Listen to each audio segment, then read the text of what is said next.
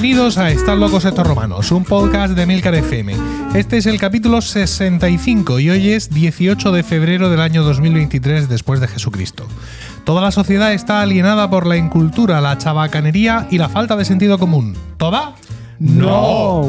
El selecto grupo de oyentes de este podcast forman una suerte de aldea gala que resiste todavía y siempre a la estulticia de los invasores, conociendo con asombro y desvelo noticias y comportamientos ajenos que les hacen exclamar, como aquellos irreductibles galos, una frase llena de ironía y sentido común. Están locos estos romanos. Yo soy Emilka y estoy acompañado por Diego Jaldón. Buenos días. Hola, Emilio. Emilcar, José Miguel días. Morales. Buenos días. Buenos días, Emilcar. Y no viene Paco Pérez Cartagena. Oh. Ya es la segunda vez que se dice, o la tercera que se dice en esta temporada. No, pero No. pobretico. Tenía preparado un viaje a Grecia. Sí, No, no quiero decir, no es que no venga porque tenga un viaje a Grecia, sino Sí. que iba a hablar de Grecia. sí. Eh, no, porque dice que está malo. Que Está no, es, que, que no es Paco, sino Paco. Bago. Baco. ¿Vale? Entonces que no, que quería Sí. contagiarnos y no sé cuánto y no sé qué. Tampoco hemos visto ningún tipo de certificado médico. No, no, no. correcto. No ha traído ni, ni- ni un justificante de, de- de- de nadie. Con lo cual, pues, eh, bueno, pues le tenemos que creer. Habrá que creérselo. En su palabra. Porque ni siquiera ha mandado un, audio diciéndolo. Sido- oye, que no sé qué recuerde. nada, nada. No. Ha sido todo por escrito. A, ulti- a lacónico, última hora. a última A última hora. Yo le he dado algún remedio casero. No, te has- sí. Paracetamol y para adelante. Casero paracetamol. Y mascarilla y a correr. Claro. No. Oh, es que tengo la voz horrible. Sí. No, es que como es profesor tiene que cuidarse la voz. Claro, sí, sí. O sea, que venga el inspector y te diga, "Mm, ese timbre no es el que deseamos para nuestros alumnos. Bueno, pues ya está. Vamos a ver. No ha venido y punto.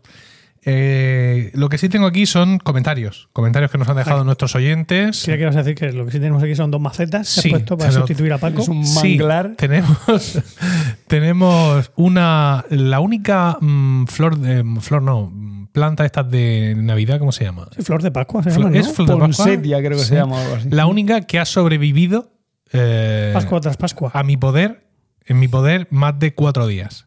Vamos. Ah, mira. Sí, y he averiguado, además, me ha servido para averiguar cuál era el motivo por el cual las otras morían. ¿Cuál era? Exceso de riego. Efectivamente, correcto. Sí. Claro. Este Ah. año, vamos, durante todo este curso académico he tenido una revelación sobre el tema del riego en las plantas y he visto que he, vivi- he pasado mi vida sobre regando todas las plantas. Ahogando plantas. ahogándolas, ahogándolas hasta la muerte. Mañana.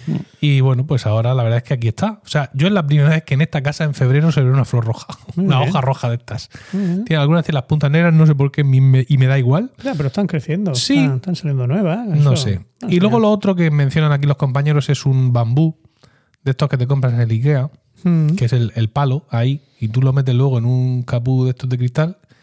Y la verdad es que no es bonito, ¿eh?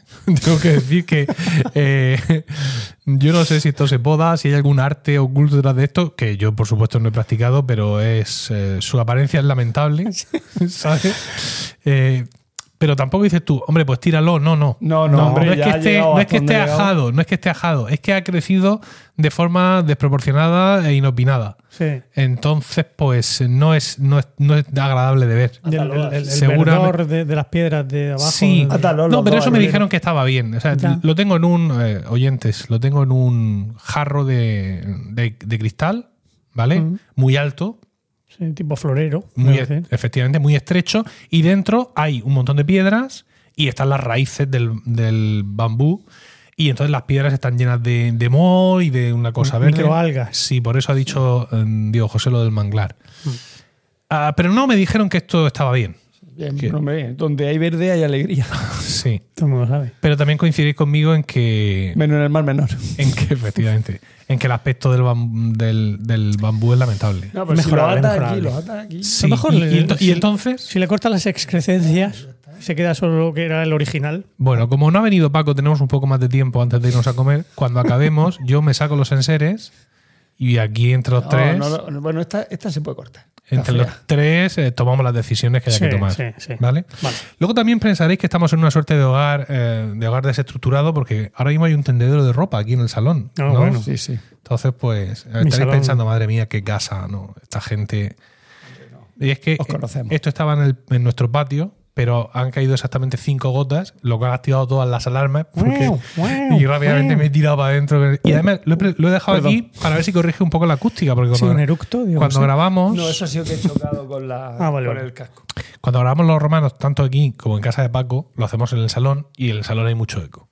Ya, Entonces, poniendo un claro. tendedero de ropa, baja. baja. un ¿Por qué? Porque, queridos, queridas, la acústica es una cuestión de materiales y cómo absorben las ondas de sonido. Exactamente. Esto es así.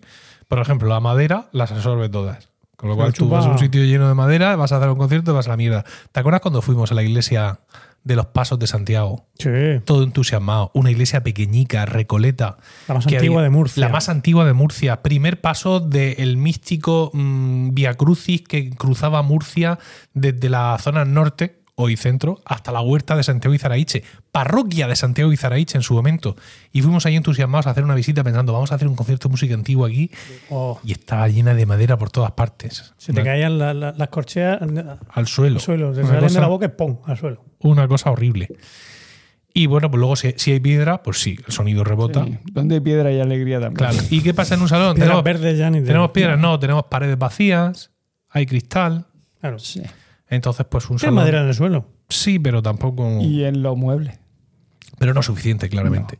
Y en casa de Paco menos. Y está la cristalera allí, en fin. No tenéis secador aquí vosotros. Sí. Ah, Y va- vamos repartiendo el trabajo. A mí se me ha roto. Entre la secadera y la naturaleza. ya, yo Entonces, pues esta, este tenderete de ropa aquí algo absorbe.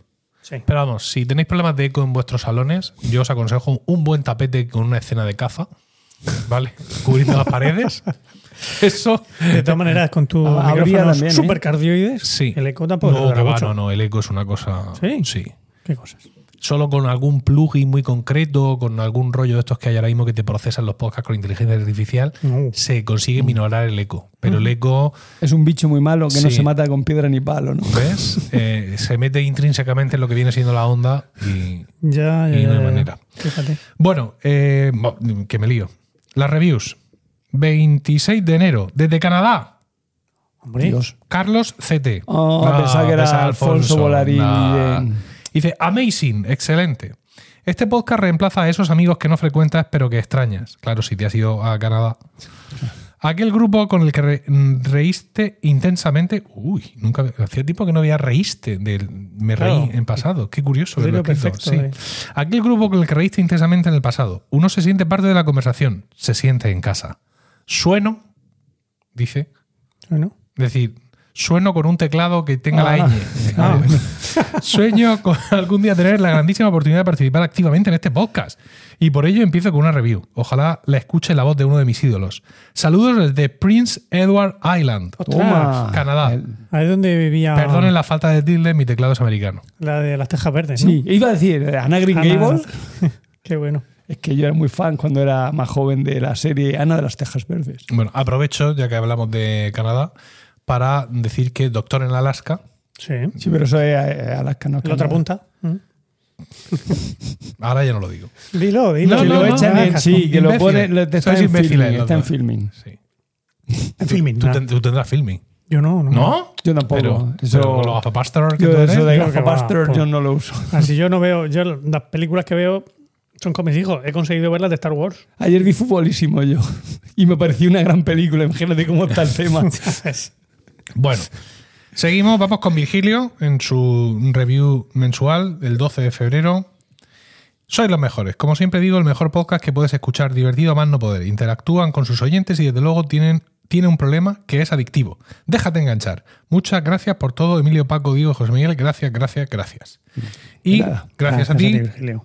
Virgilio, por tu comentario y por, eh, una vez más, haber enviado tu audio para participar en esta sección Toma. nueva de El Romano Invitado. ¿Por qué se denomina Bluetooth al Bluetooth? En 1998 se forma un grupo de interés especial, SIG, son sus siglas en inglés, dedicado a desarrollar un estándar de comunicación inalámbrica. En el grupo están Ericsson, Nokia, IBM, Toshiba e Intel. Tras una noche de copas, el ingeniero de Intel, Jim Kardach, y su colega de Ericsson, Sven Mattison, ambos escandinavos, estuvieron conversando sobre el rey Harald Gormson, apodado Blatat, que es conocido por unificar a las tribus vikingas bajo la religión cristiana. Reinó en Dinamarca desde el año 958 y también en Noruega desde el 970 hasta su muerte en el 986. La traducción de Blata es diente azul, y Jim Kardach sugirió que este sería el nombre que darían el sistema, que igual que Harald unió Escandinavia, el Bluetooth de la misma forma serviría para unificar la comunicación entre dispositivos muy diferentes, por no decir que Hardach tuvo que salvar la rivalidad de sus colaboradores para unificar los esfuerzos de todos. Los miembros del SIG acordaron utilizar Bluetooth Diente Azul como nombre en clave para el estudio, pero este quedó como definitivo e incluso el logotipo universalmente conocido es la fusión de dos antiguas runas escandinavas para designar la H y la B de Harald Blata, diente azul. Dios. No lo sabías. No, ni idea. Sí, sí. Primera noticia al respecto. Nada, esto entre el friquismo militante es una cosa conocida. que- el tema- Bueno, hemos de decir, gracias Virgilio, hemos de decir que no había un exquisito villancico de fondo, como la otra vez. No. Había una rabiosa bachata que no he sabido identificar. ¿Vale? Y Poco mucha- escandinava, poco eh, escandinava poco la escandinava, bachata, sí, que sí, sí, pero sí. bueno. Sorprendente, sorprendente Virgilio, también tenemos que decirlo, es un hombre, el hombre de las mil caras. Eh, os animo a los demás a hacer lo mismo, ¿no? Claro. Virgilio ha, ha marcado el tono y la duración claramente de lo que es esta sección, Sí. así que eh, os animamos a enviar estos pequeños audios y los iremos y los iremos poniendo. Vamos, si os parece, ya a comenzar con, con el capítulo de hoy. Venga, que Voy a hacer una, una pequeña introducción porque, bueno, en este podcast, cada uno de los cuatro integrantes tiene, como ya sabes, si nos has escuchado desde hace tiempo, tiene una sección separada en la que desarrolla un tema o cuenta una historia. Con el paso de los capítulos, más o menos nos hemos especializado y el oyente habitual sabe qué esperar de cada uno de nosotros y disfruta con nuestro particular punto de vista. Hoy hemos decidido homogeneizar nuestras secciones, aunque por supuesto vamos a conservar nuestra personalidad y punto de vista, todas nuestras secciones van a girar en torno a un mismo tema, los viajes. Cada uno va a contar una anécdota, acaso vulgar, quizá extraordinaria, puede que triste, o a lo mejor alegre, que le haya ocurrido en alguno de sus viajes, bien recientes o bien que haya tenido que rescatar del olvido. Es una pena que precisamente hoy, en este mm, capítulo coral, falte Paco, porque falta eh, su anécdota, que ha comentado que iba a ser de uno de sus viajes A Grecia. a sí. Grecia, ¿no? Además que fue el, el ideólogo de este capítulo. Sí, fue sí, el que se le ocurrió. Efectivamente. Y bueno, pues sin más dilación, si os parece, vamos a empezar. Venga.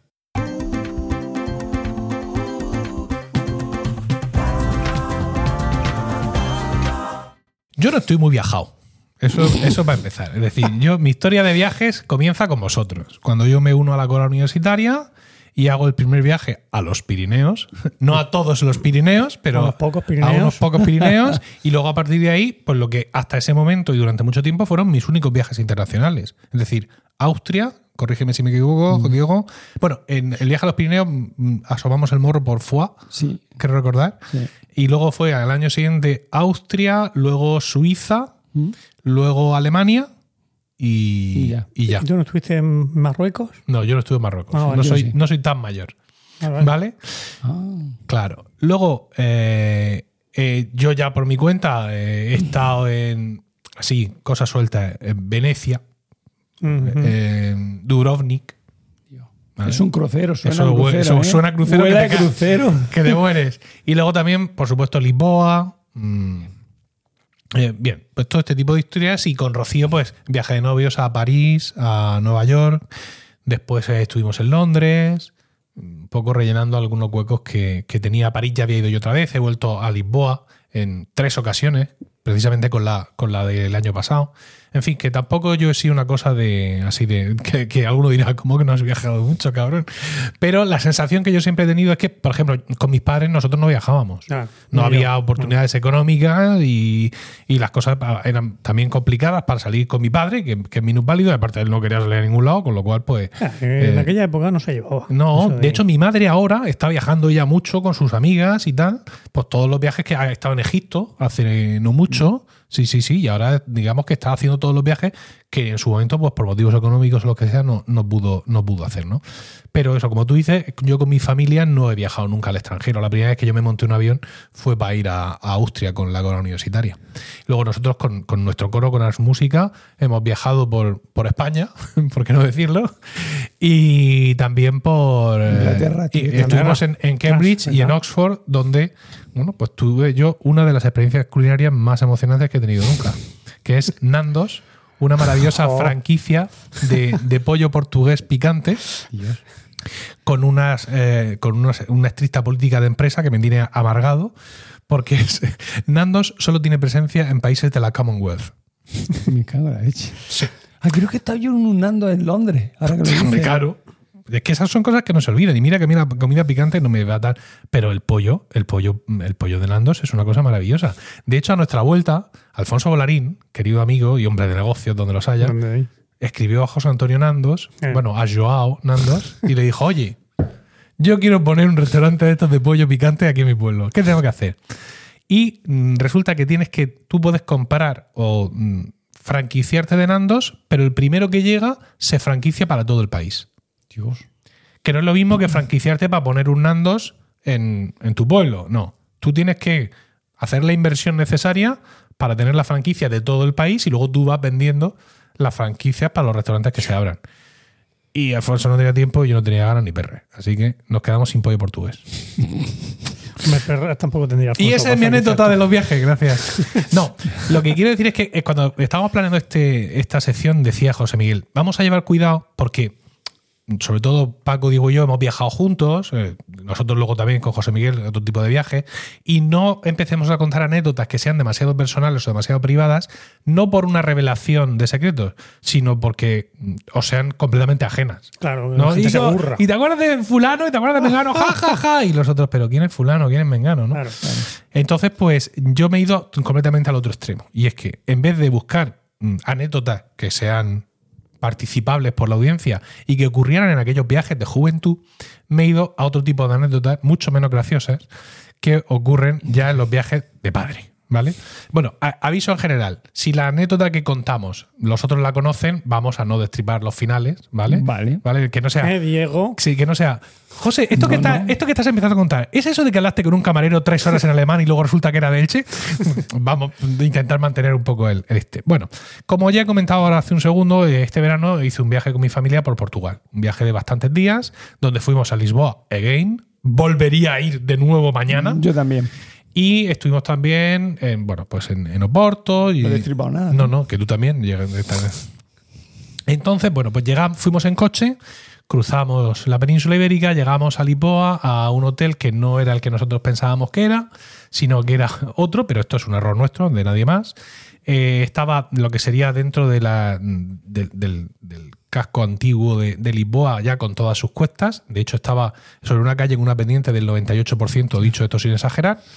Entonces, pues llegamos allí. No me preguntes cómo, había aparcamiento en la puerta. En, un ca- en una calle de un girando de una curva de un único carril con coches a los dos lados y yo con el coche grande, en fin. Consigo aparcar en plena rampa en la puerta, sudando allí como un cerdo, y bueno, pues empezamos a bajar las cosas y, y las maletas, el, el- el check-in y todo eso, notando dos habitaciones para esta parte, para la otra. Pasamos los días en Lisboa que estaban previstos, cuatro o cinco días. Una curiosidad. Sí. ¿Las dos habitaciones cómo las repartisteis? ¿Tú y tu mujer con Miguelito y los niños en otra habitación? ¿O, o un adulto en una habitación y un...? Pues ese era el plan inicial. Sobre todo por aquello de un yacer, ¿no? El- por, por cumplir con uno de los fines del matrimonio, según el, el catecismo. Sí, ¿no? sí, sí. Pero no pudo ser posible. Entre otras cosas porque, mm, desgraciadamente, dentro del caos que era ese hotel, las habitaciones estaban en plantas distintas. Entonces los dos mayores, Isabel y Emilio, nos dijeron, oye, somos mayores, pero Tampoco. no, bromas, así, con ganas de bromas no tenemos. Entonces al final yo me fui a la planta de abajo con Emilio y mi mujer du- durmió con Miguelito en la cama de matrimonio e Isabel en la otra cama supletoria. No hubo un yacer, evidentemente. Claro. Obviamente. No pudo ser la cosa. Bueno, el caso es que eh, pasamos los días en Lisboa, ahora volveré, son la estancia en Lisboa, coche en la puerta de nuevo, uni- un unicornio, montando el coche, todo el mundo allí, las maletas, claro, era bajar todas las maletas, subir todas las maletas, pum, pum, pum, pum, pum. Está todo el mundo puesto con sus iPads, sí. ¿Y el iPad de Miguelito? Pues cógelo de la bolsa de los iPads. Aquí no está el iPad de Miguelito. Bueno, pues estará aquí. No, aquí tampoco está el iPad de Miguelito. ¿Dónde está el iPad de Miguelito? Nos lo hemos dejado en la habitación. Sube a la habitación.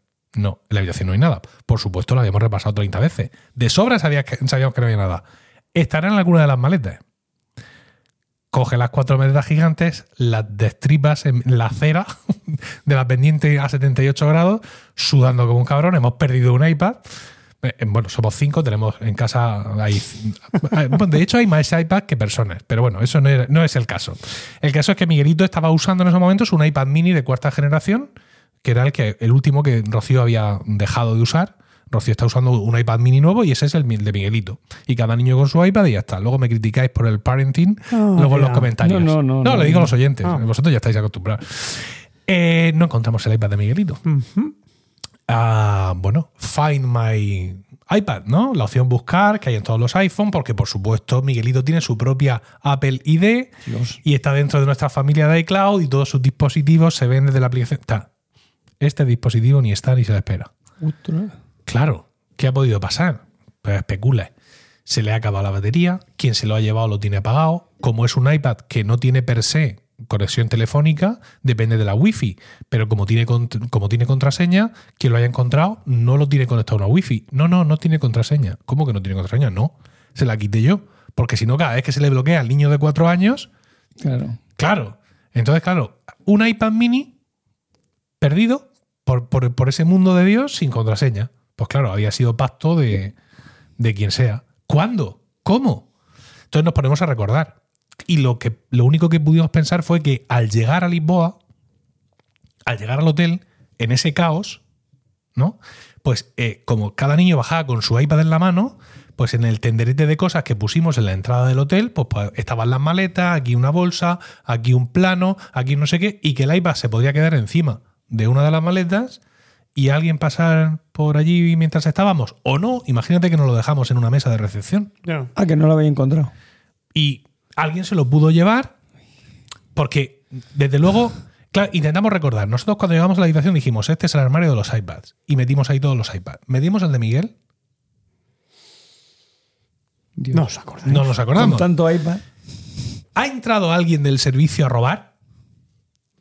venga vamos a ponernos cafres sí entonces ha visto un montón de iPads y ha dicho es Mira, pequeño pequeño. es pequeño Sí. Que Esto sí, es que- que que- ni se van a dar cuenta. Efectivamente. Bueno, claro, mm, el siguiente viaje, eh, no me acuerdo hacia dónde era, era eh, Coimbra. Tres horas a Coimbra, tres niños, dos iPads, no saben las cuentas. Entonces cogí yo mi propio iPad y rápidamente, como el niño iba a ir viendo Netflix, dije, Miguelito, toma, y nada. Y evidentemente cuando llegamos a Coimbra, vuelta a buscar mi iPad, ya asumimos que no.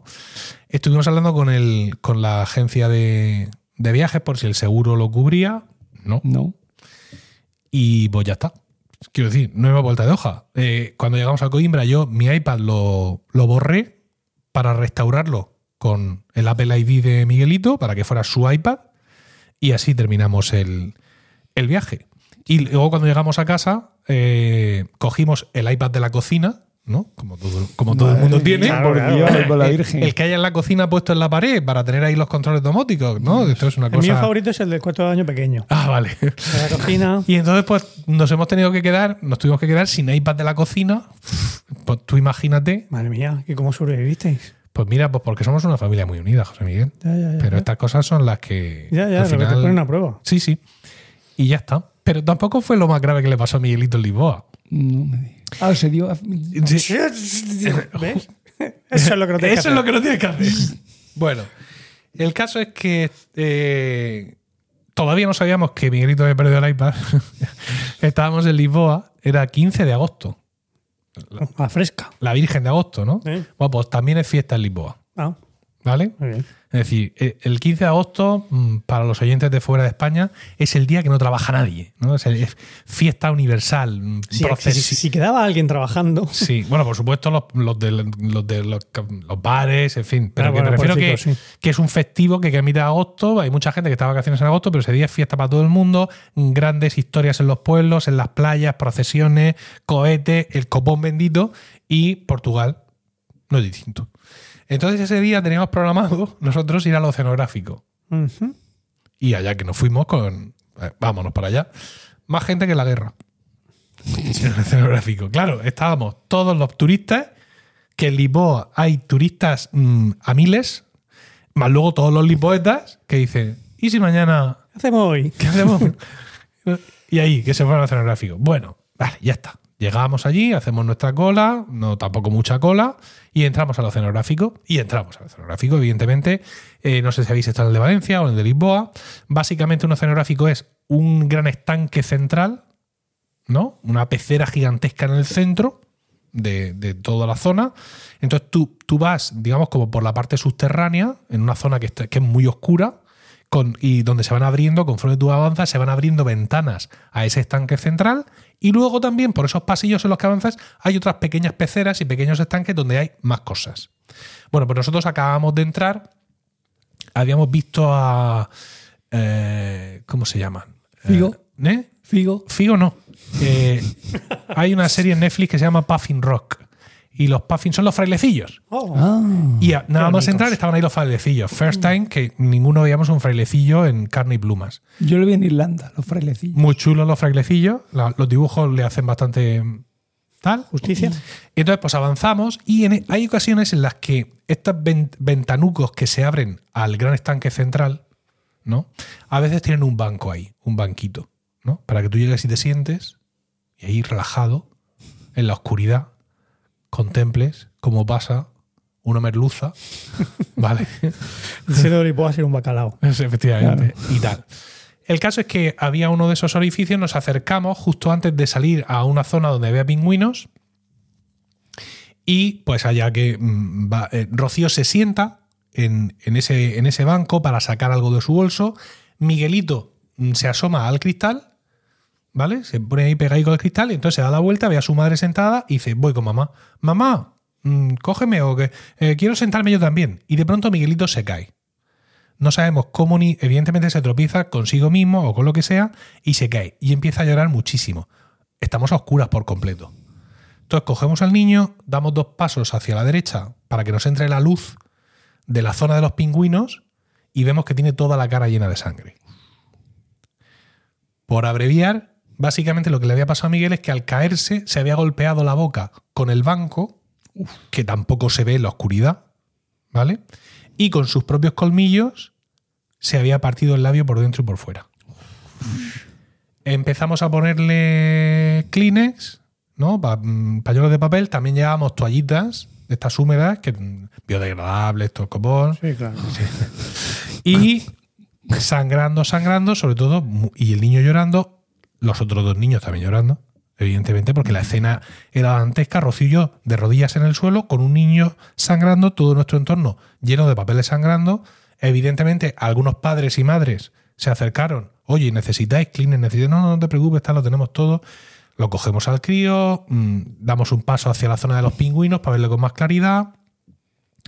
Eh, Rocío le está poniendo ahí, pensando en cortarle la hemorragia, ¿no? Limpiándole tal, pero mm, yo veo la dimensión de la herida y digo, Rocío, nos tenemos que ir al médico.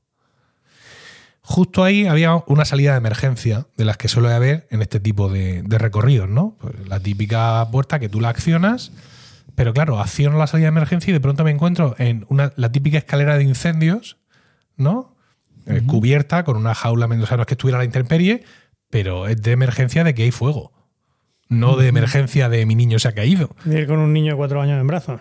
Claro, entonces como acabábamos de entrar, prácticamente des- deshicimos todo el camino, hasta que nos encontramos con un, con un con alguien del personal del sitio. Mm. Entonces le explicamos lo que pasaba y nos dijeron que siguiéramos avanzando, que alguien, o sea, hacia la salida, que alguien iba a ir a nuestro encuentro. Y efectivamente alguien fue a nuestro encuentro, lo vio, llamó por el walkie-talkie y habló con la enfermería del oceanográfico, Ah, qué bien. que está justo donde están las taquillas. Fuimos hasta allí con el niño llorando, se metió Rocío con él y con el enfermero. Eh, un enfermero que no conocía ningún idioma, aparte del suyo, Ah, bueno. Bueno, pero era portugués. pero estás en un oceanográfico. Ya. Pero eres enfermero, no filólogo. Ya, pero digo yo que si alguien del oceanográfico tiene que tratar con la gente, es el enfermero. Bueno, es igual. El tío fue muy buen profesional, que es lo que nos importa. Claro, los críos fuera, los, dos niños fuera estaban. mm, ¿Qué ha pasado? ¿Qué les va a pasar? Que no sé cuánto. Entonces, al rato sale Rocío y Miguel llevaba toda la zona eh, con un gran. como, como, como con unas grandes tiritas cruzadas, es decir, le había puesto ahí algo para mantenérselo. Pero nos dice que no, que tenemos que ir al hospital a que le den puntos. Entonces, resulta que unos días antes de salir de aquí de España, yo pensé, ¿y si nos pasa algo? ¿Mm? Y entonces me metí y encontré la tarjeta de desplazado europeo médica de no sé cuánto. Y insert coin. Pues yo inserté mi, con mi certificado digital, me encontraron a mis niños a de tal. Encantado de la vida. Aquí tiene usted estos emails que le valen de cosa provisional, pero la tarjetita física, azul muy mona, con las estrellas, No, es el Tedeón de Charpentier. Tienes que cantar, pero el himno de la, de la esa es, es la novena sinfonía de Beethoven. Ah, ¿sí? El himno de, de Europa. Freude, schöner Freude, Funken, Tochter lo de- eso es lo de la tele, lo otro. Wir betreten. Freude, Funken, Finliche, dann Heiligtum. Deine Zauberwinde wieder, was die Mode streng geteilt. Alle Menschen werden Brüder, Freude, ein sanfter Flügel weilt. Hala. Eso. No tenéis dinero para pagar este podcast. Eh, no, lo, no lo pongo de pago porque no tenéis dinero. ¿Eh? Es que no lo tienen. Es verdad. Bueno, eh, y nos habían llegado las tarjetas dos días antes de irnos. Ah, incluso. Ostras. Sí. Pero no la había echado, ¿sí? Eh, so- por, por supuesto. La Hombre. llevaba en la boca. Entonces, nos, nos dicen, podéis ir al, a urgencias de pediatría, que está en no sé qué sitio, o podéis ir a este otro hospital que está en no sé qué otro. Estos son nuestros hospitales de nuestro seguro médico. Ajá. Aquí tienes el volante. Él no hacía falta, la tarjeta ha sido una excusa para cantar. Eh, no nos hacía falta porque él nos, nos estaba proporcionando un volante del seguro médico del oceanográfico. Eh, ¿Queréis que yo vosotros? ¿Queréis que pidamos una ambulancia? ¿Que- ¿Queréis ir vosotros? Y dije, mira, vamos nosotros porque tenemos el coche que está aquí aparcado y dentro de todas las incertidumbres que nos están rodeando, pues yo pienso que la menor es coger yo mi coche e irme yo donde sea.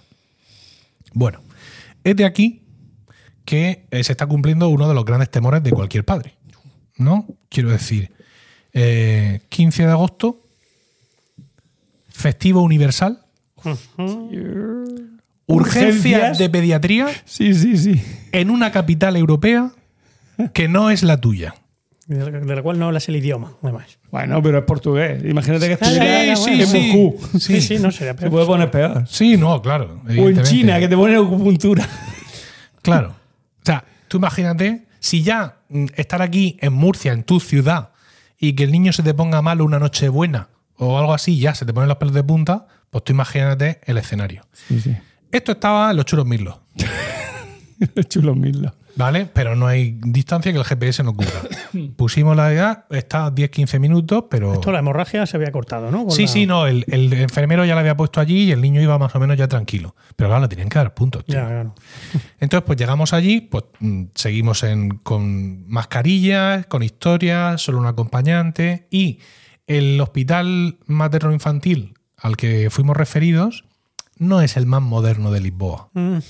Yo me atrevería a decir que no es el más moderno de la Unión Europea, incluyendo los países recientemente adheridos de más allá del telón de acero, Ya. ¿vale?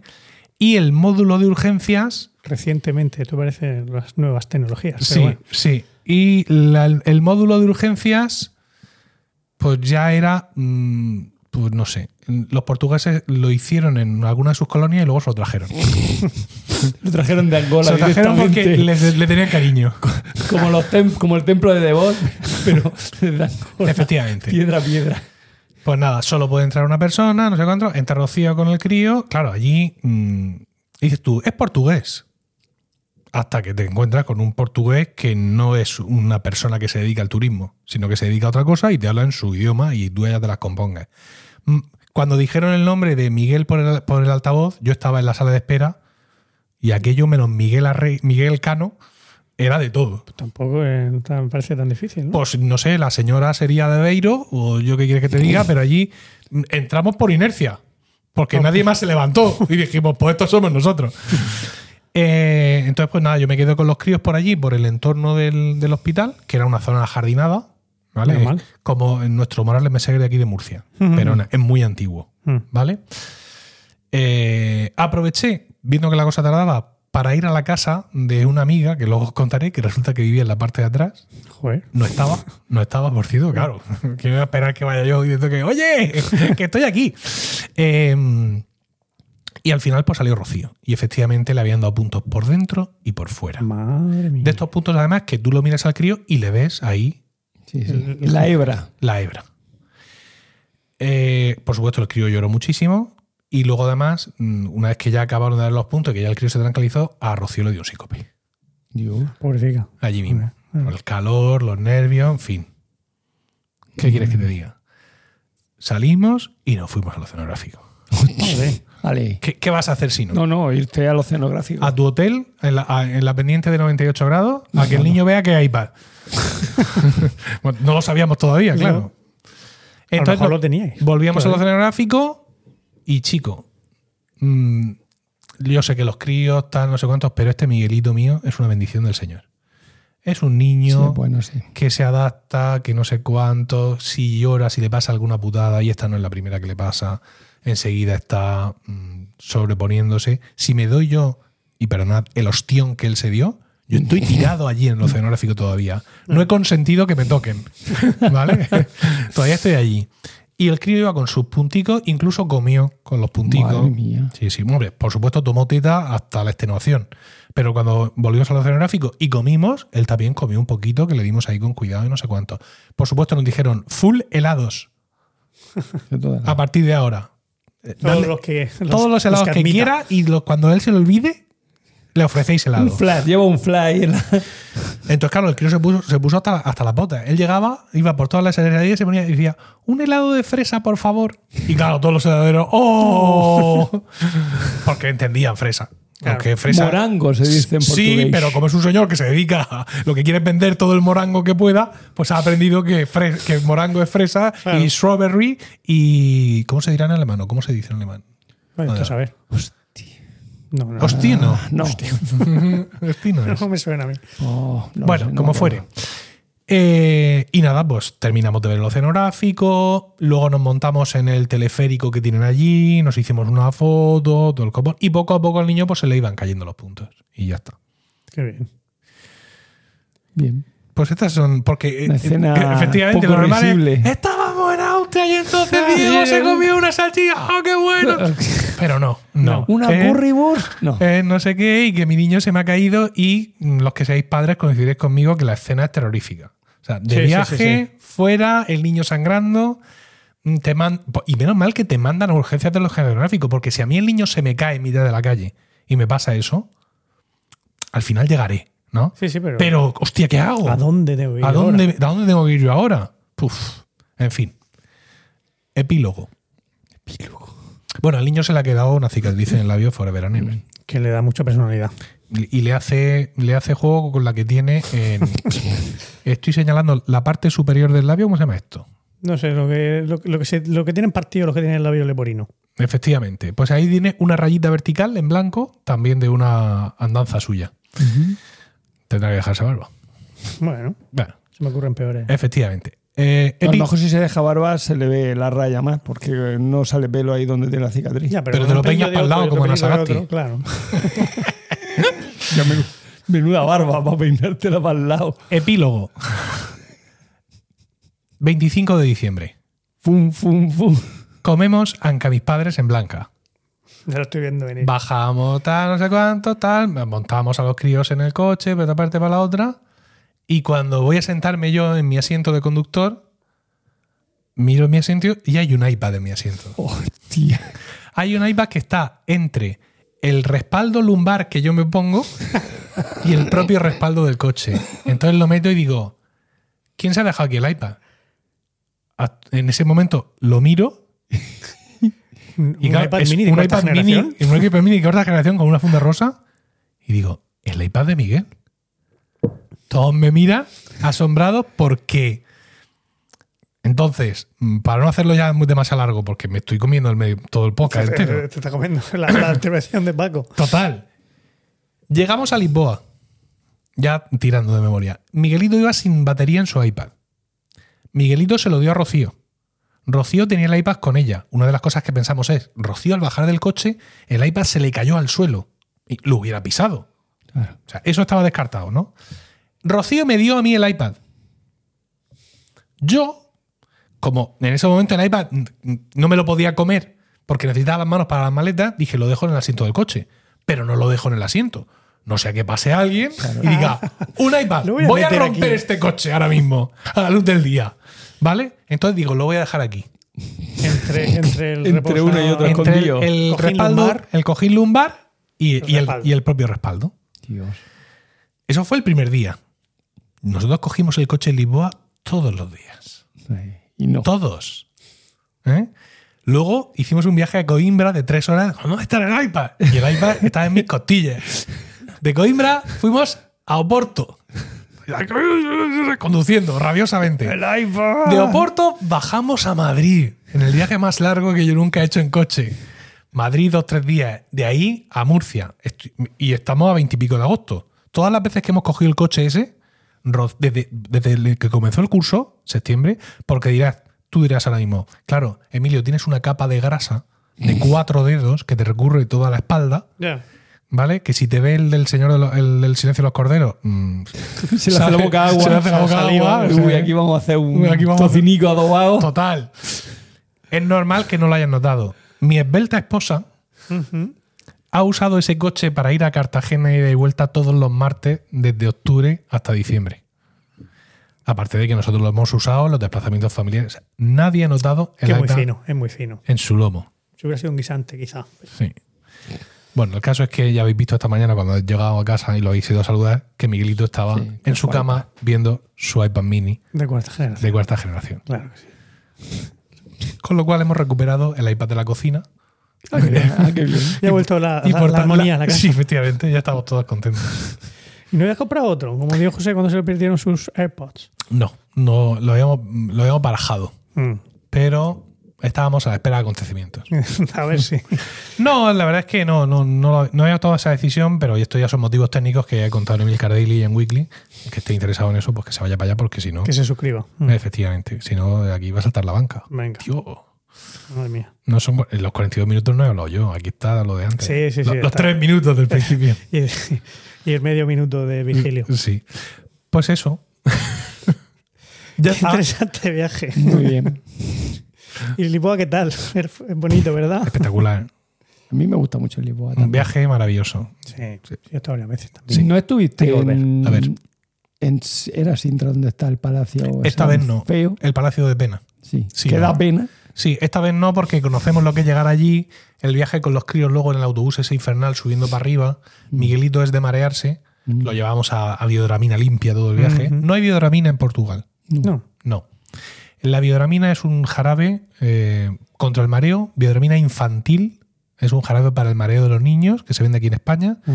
En Portugal, y lo saben los portugueses, porque están hartos de recibir españoles diciendo biodramina. eh, ellos tienen su el producto equivalente con su principio activo y tal, pero no se llama biodramina y no está en jarabe. No. Está en grajeas. Mira. Ah. Chupables. No. Hostia. Ah. Entonces dijimos, pues Miguelito. Mejor que vomite, o sea que te atragantes. Claro. Y no, No, pero no. pues se lo Ah, machaca. aguantó bien. Sí, con el mortero que llevas en el coche siempre en los viajes. iPad. Coge- iPad todo lo que quieras, mortero ninguno. ninguno. Un Sí. vaso. Tengo que, tengo que bascular mis prioridades Claro, en los viajes. Bueno, coges dos iPads así. Sí, efectivamente. Y duros son, ¿eh? Porque Por el iPad estaba impecable. por eso. O sea que- pues ya estaría. Muy bien. Bueno, ¿Seguimos? venga. Sí, ¿A quién le toca? Venga, a ti. ¿A mí? ¿No? No, a mí no. No, a él, que es el azul. Diego, Os es- voy a cortar. Si, si voy yo, voy, os voy a dejar en. o sea, lo tuyo ¿En mola mazo, ¿no? Lo mío mola mogollón. Primero yo, que las mías son muy aburridas. Sí. Ah, eres. No, sí es verdad, si vas tú antes. Sí, Diego siempre acaba. Ah, entonces me he equivocado yo con los colores. No es que soy más viajado, entonces tengo anécdotas mil. Solo voy a decir tres: dos cortas y una larga. Yo voy a decir un montón, porque como son. Bueno, dale. Esa es mi, esa es mi música. Esa es Sí. la música de Diego. ¿Esta la de Diego? Sí. Entonces me he equivocado yo con los colores de los micrófonos. Pero ¿pu- ¿puedes solucionarlo? Sí, porque los botones. tienes que dar tienen- el botón del otro color, Los, ¿no? boton- los botones tienen. Darle ya. Calla. Los botones de las músicas tienen el mismo color que vuestros micrófonos. Entonces yo he dicho, toca José Miguel. Y el micrófono naranja y la naranja, pero no. Sí, cámbiamelo. No, no, no, ahora no, que luego en la edición me monto un lío. Venga, vamos a darle al botón que sea de otro color. Venga.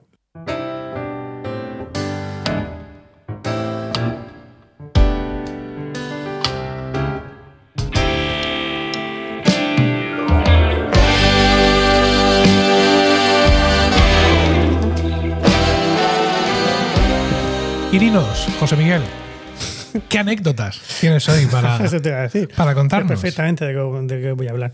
Bueno, pues veo que tú te has centrado en una única anécdota, en un, bueno, en varias anécdotas, pero de un único viaje. Sí, Yo voy a hacer algo más horizontal, ¿vale? Tú has hecho algo vertical, ¿no? Yo Sí. voy a hacer algo más horizontal, es decir, voy a, a- a hacer un, un repaso por algunos de los viajes que me acordaba ayer por la tarde cuando estaba escribiendo este guion y, y a contar algunas cosas que me pasaron en, en- en todos esos viajes. te falla el discurso. Sí, Llevo dos semanas sí, recopilando, bueno, he visto yo soy- fotos. yo que soy muy sincero, Ya. muy sincero 50. 050. No conoces, eso es de una zarzuela. No, No. Muy sincero, 50. Eso te pega a ti, que te lo sepas. No, bueno, da igual. no, no me gusta la zarzuela, le gusta a Emilio, a mí no mucho. A mí un poco, Un pero. poco. Bueno, da igual. El caso es que, bueno, pues efectivamente, eh, empezando, remontándonos al, principio, de, todos los principios, como tú comentabas también, pues nosotros de pequeños, con mi familia, no, no hicimos viajes. Nosotros también éramos cinco hermanos. Y aunque en principio problemas de dinero tampoco es que hubiera, pero, pero no. Pero no yo viajar con mi familia no, no viajaba.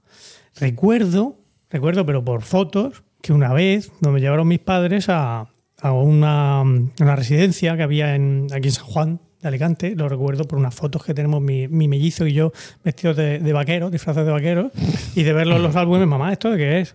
Pues una vez que estuvimos ahí en la. Ojo, porque fue el viaje. El viaje acabas la de, dar una información completamente nueva para la audiencia. ¿El que lo de mi mellizo? Sí. El No moral es oscuro. No mo- nunca de mi no, mellizo. No, hay un Morales oscuro. Sí, Sí. bueno, sí, sí. no. Aunque él opina que tú eres el Morales oscuro. Claro, efectivamente. efectivamente. Eh, igual que, que, que, que Kylo Ren pensaba. Eh, eh, Entonces esto es como Star Wars. Hay otro. ¿no? Que decía, eh, efectivamente. hay otro. Exacto. Bueno, y, o sea que los viajes de mi infancia eran a, la- a los viajes de la playa. claro. que también eran interesantes, aunque fueran solo de, de- de hora y pico. Pero claro, ver a siete personas Mm, metidas en un Citroën GS. pues también tenía su, su aquel. Porque, como digo, éramos, éramos cinco hermanos, nos- mi mellizo y yo éramos los pequeños. Claro, los más perjudicados en el reparto. Claro, eh, tenemos que ir montados en las rodillas de nuestros, de nuestros hermanos mayores. Y, y, eh, en aquella época, en fin, la- mi padre fumaba, por supuesto, Hombre. en el coche, sin ningún problema. Entonces, pues las vomitonas en el, durante esos viajes, que además venían amenizadas por las cintas de mocedades, y Bien, de Café correcto. Domingo cantando Granada, todo eso, pues. Tierra soñada por él. Exactamente. O por eh, Carrusel Deportivo, los domingos a la vuelta, en fin. eh, sí, han, han quedado grabadas en mi mente profundamente. Y, y luego ya cuando fuimos ya creciendo, que ya mi- mis hermanos mayores pues ya empezaron a, a no venirse a la playa, a casarse y esas cosas, entonces añadimos al gato. Un gato que tuvieron mis padres, un gato negro con el pecho blanco que se llamaba Tucho. Tucho. Sí, sí, sí, Tucho, lo que, no ven- que no venía de gatucho, como dicen las, Oh. malas, las malas lenguas, sino que fue por otra cosa. Y claro que no le gustaba mucho viajar a Tucho. No es que los gatos no. No. Coche no, No no son de coche. No le gustaba. Entonces lo metíamos ahí al, al transportín y él hacía de todo. Vomitaba, se meaba. Por supuesto, no paraba ni un solo segundo de maullar durante la hora de, de viaje por ahí, por, por, el- por la carretera del trasvase. Aquello también lo tengo en mi memoria. Sí, joder, no, no lo estáis viendo, pero la casi todo el rato José Miguel está como mirando al vacío mientras Sí. habla. ¿Vale? Sí, sí. Luego la vuelta no había manera de cogerlo, claro, cuando estaba yo la... Me vais a volver a meter ahí vosotros en la. Ahí se, se- se escondía por, por el seto. por ahí, no había- Primero había que Claro, encontrarlo y luego conseguir meterlo a la. Porque la casa de tus padres en la playa era una casa con parcela. Sí, sí, sí. alrededor. Tenían un chalet ahí un chalet tal, y con sitio donde el gato, podía no, o sea, esconderse. se podía esconderse con facilidad. Sí, ¿no? sí.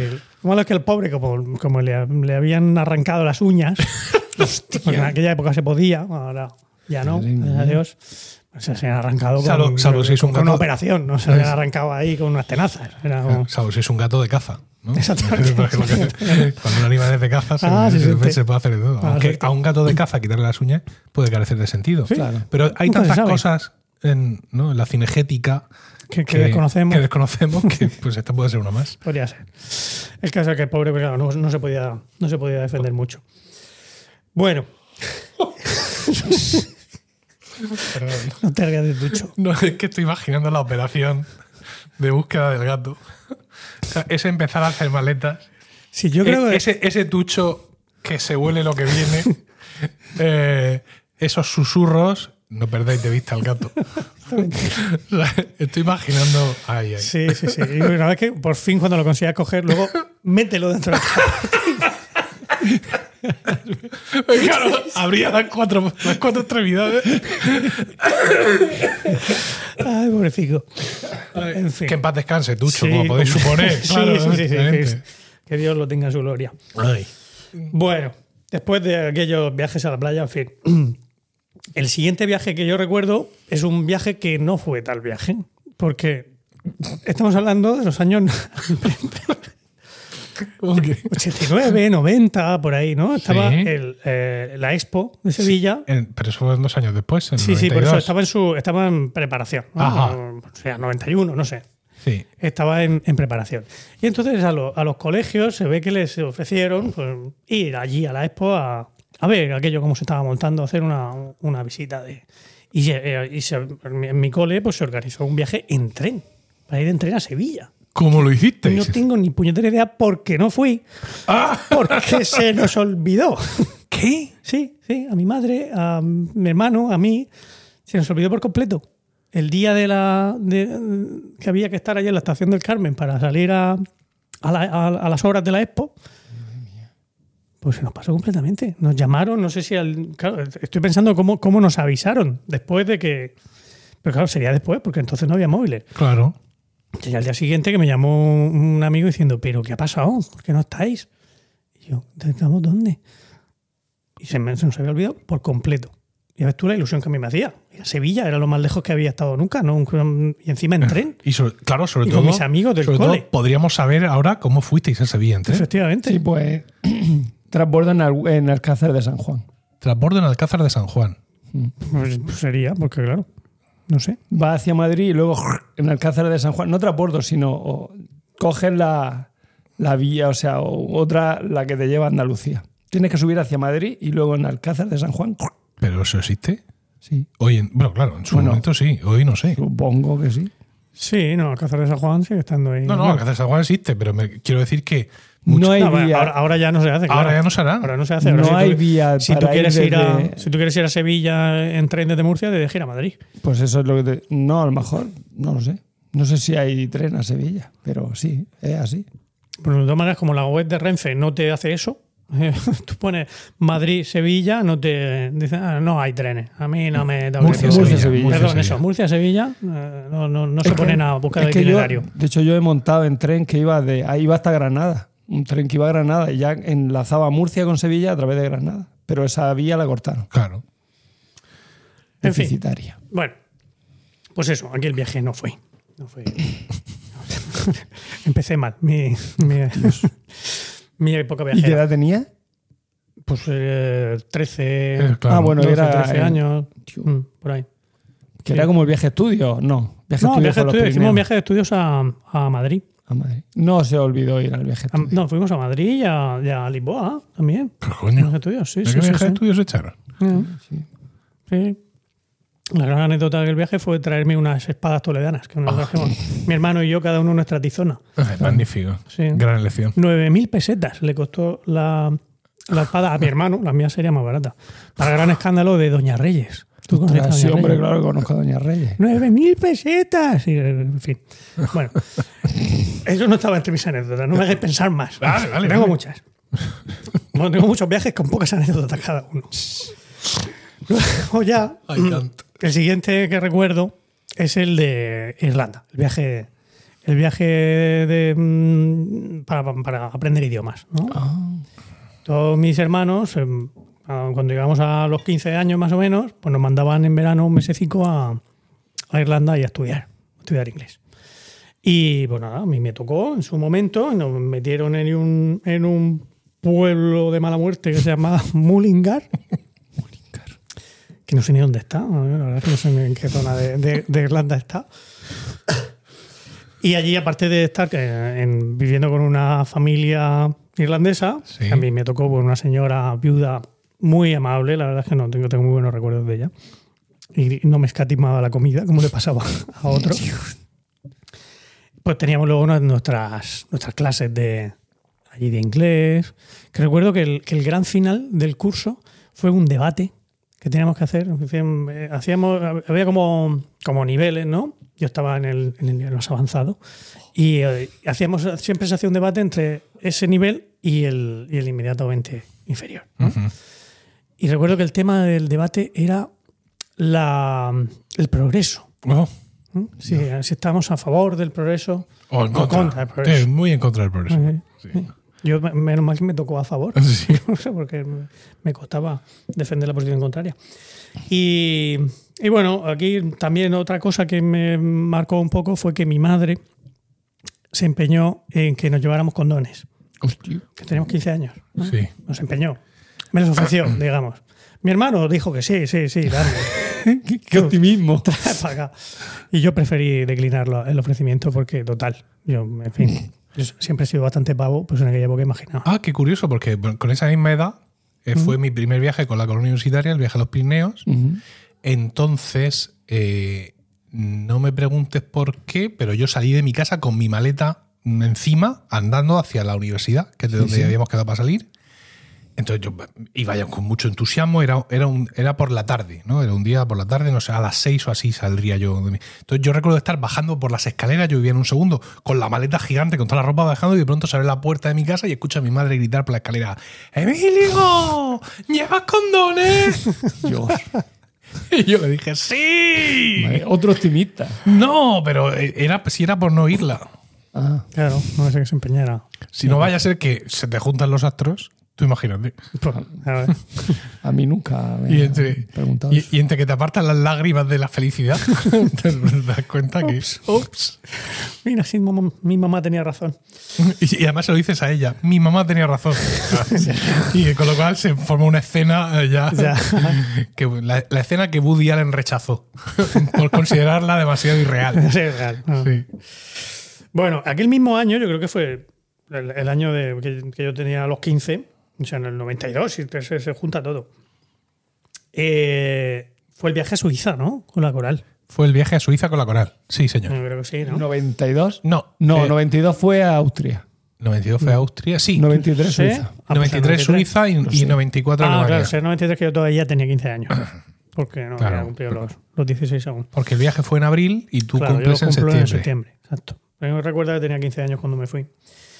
Y, y, y, bueno, aquel, en fin, la, la anécdota que recuerdo de aquel viaje es la famosa, la famosa partida de Street Poker Ah, en la que participó Bolarín Cierto. con Susana Olga, sí. con. ¿Cómo se llama?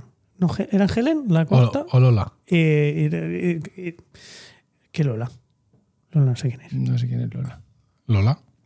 La otra señora mayor que venía con nosotros. La, Bueno, la- señora, la- que sería más joven de lo que somos ahora nosotros.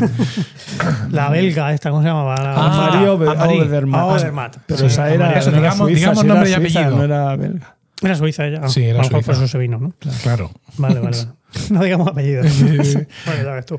En José, fin, Jo- era- era José- una- José Miguel, oye, no contemos anécdotas con gente que la- los oyentes Que- no conocen. Y, y pues Alfonso estaba con Susana y con y los oyentes, Dios mío. Bueno, en fin, era una partida de street poker Sí. en la que estaba mi, mi amigo Alfonso, que era de mi edad, 15 añitos, Sí. con Susana Olga, que es una, una chica ya bastante mayor. Mayor bueno, de 18 años. Mayor de 18 años. Y esta señora de que te andaría por los 50 en aquella época. Sí, unos 40, 40, Exactamente. 40. Pero bueno, que era una.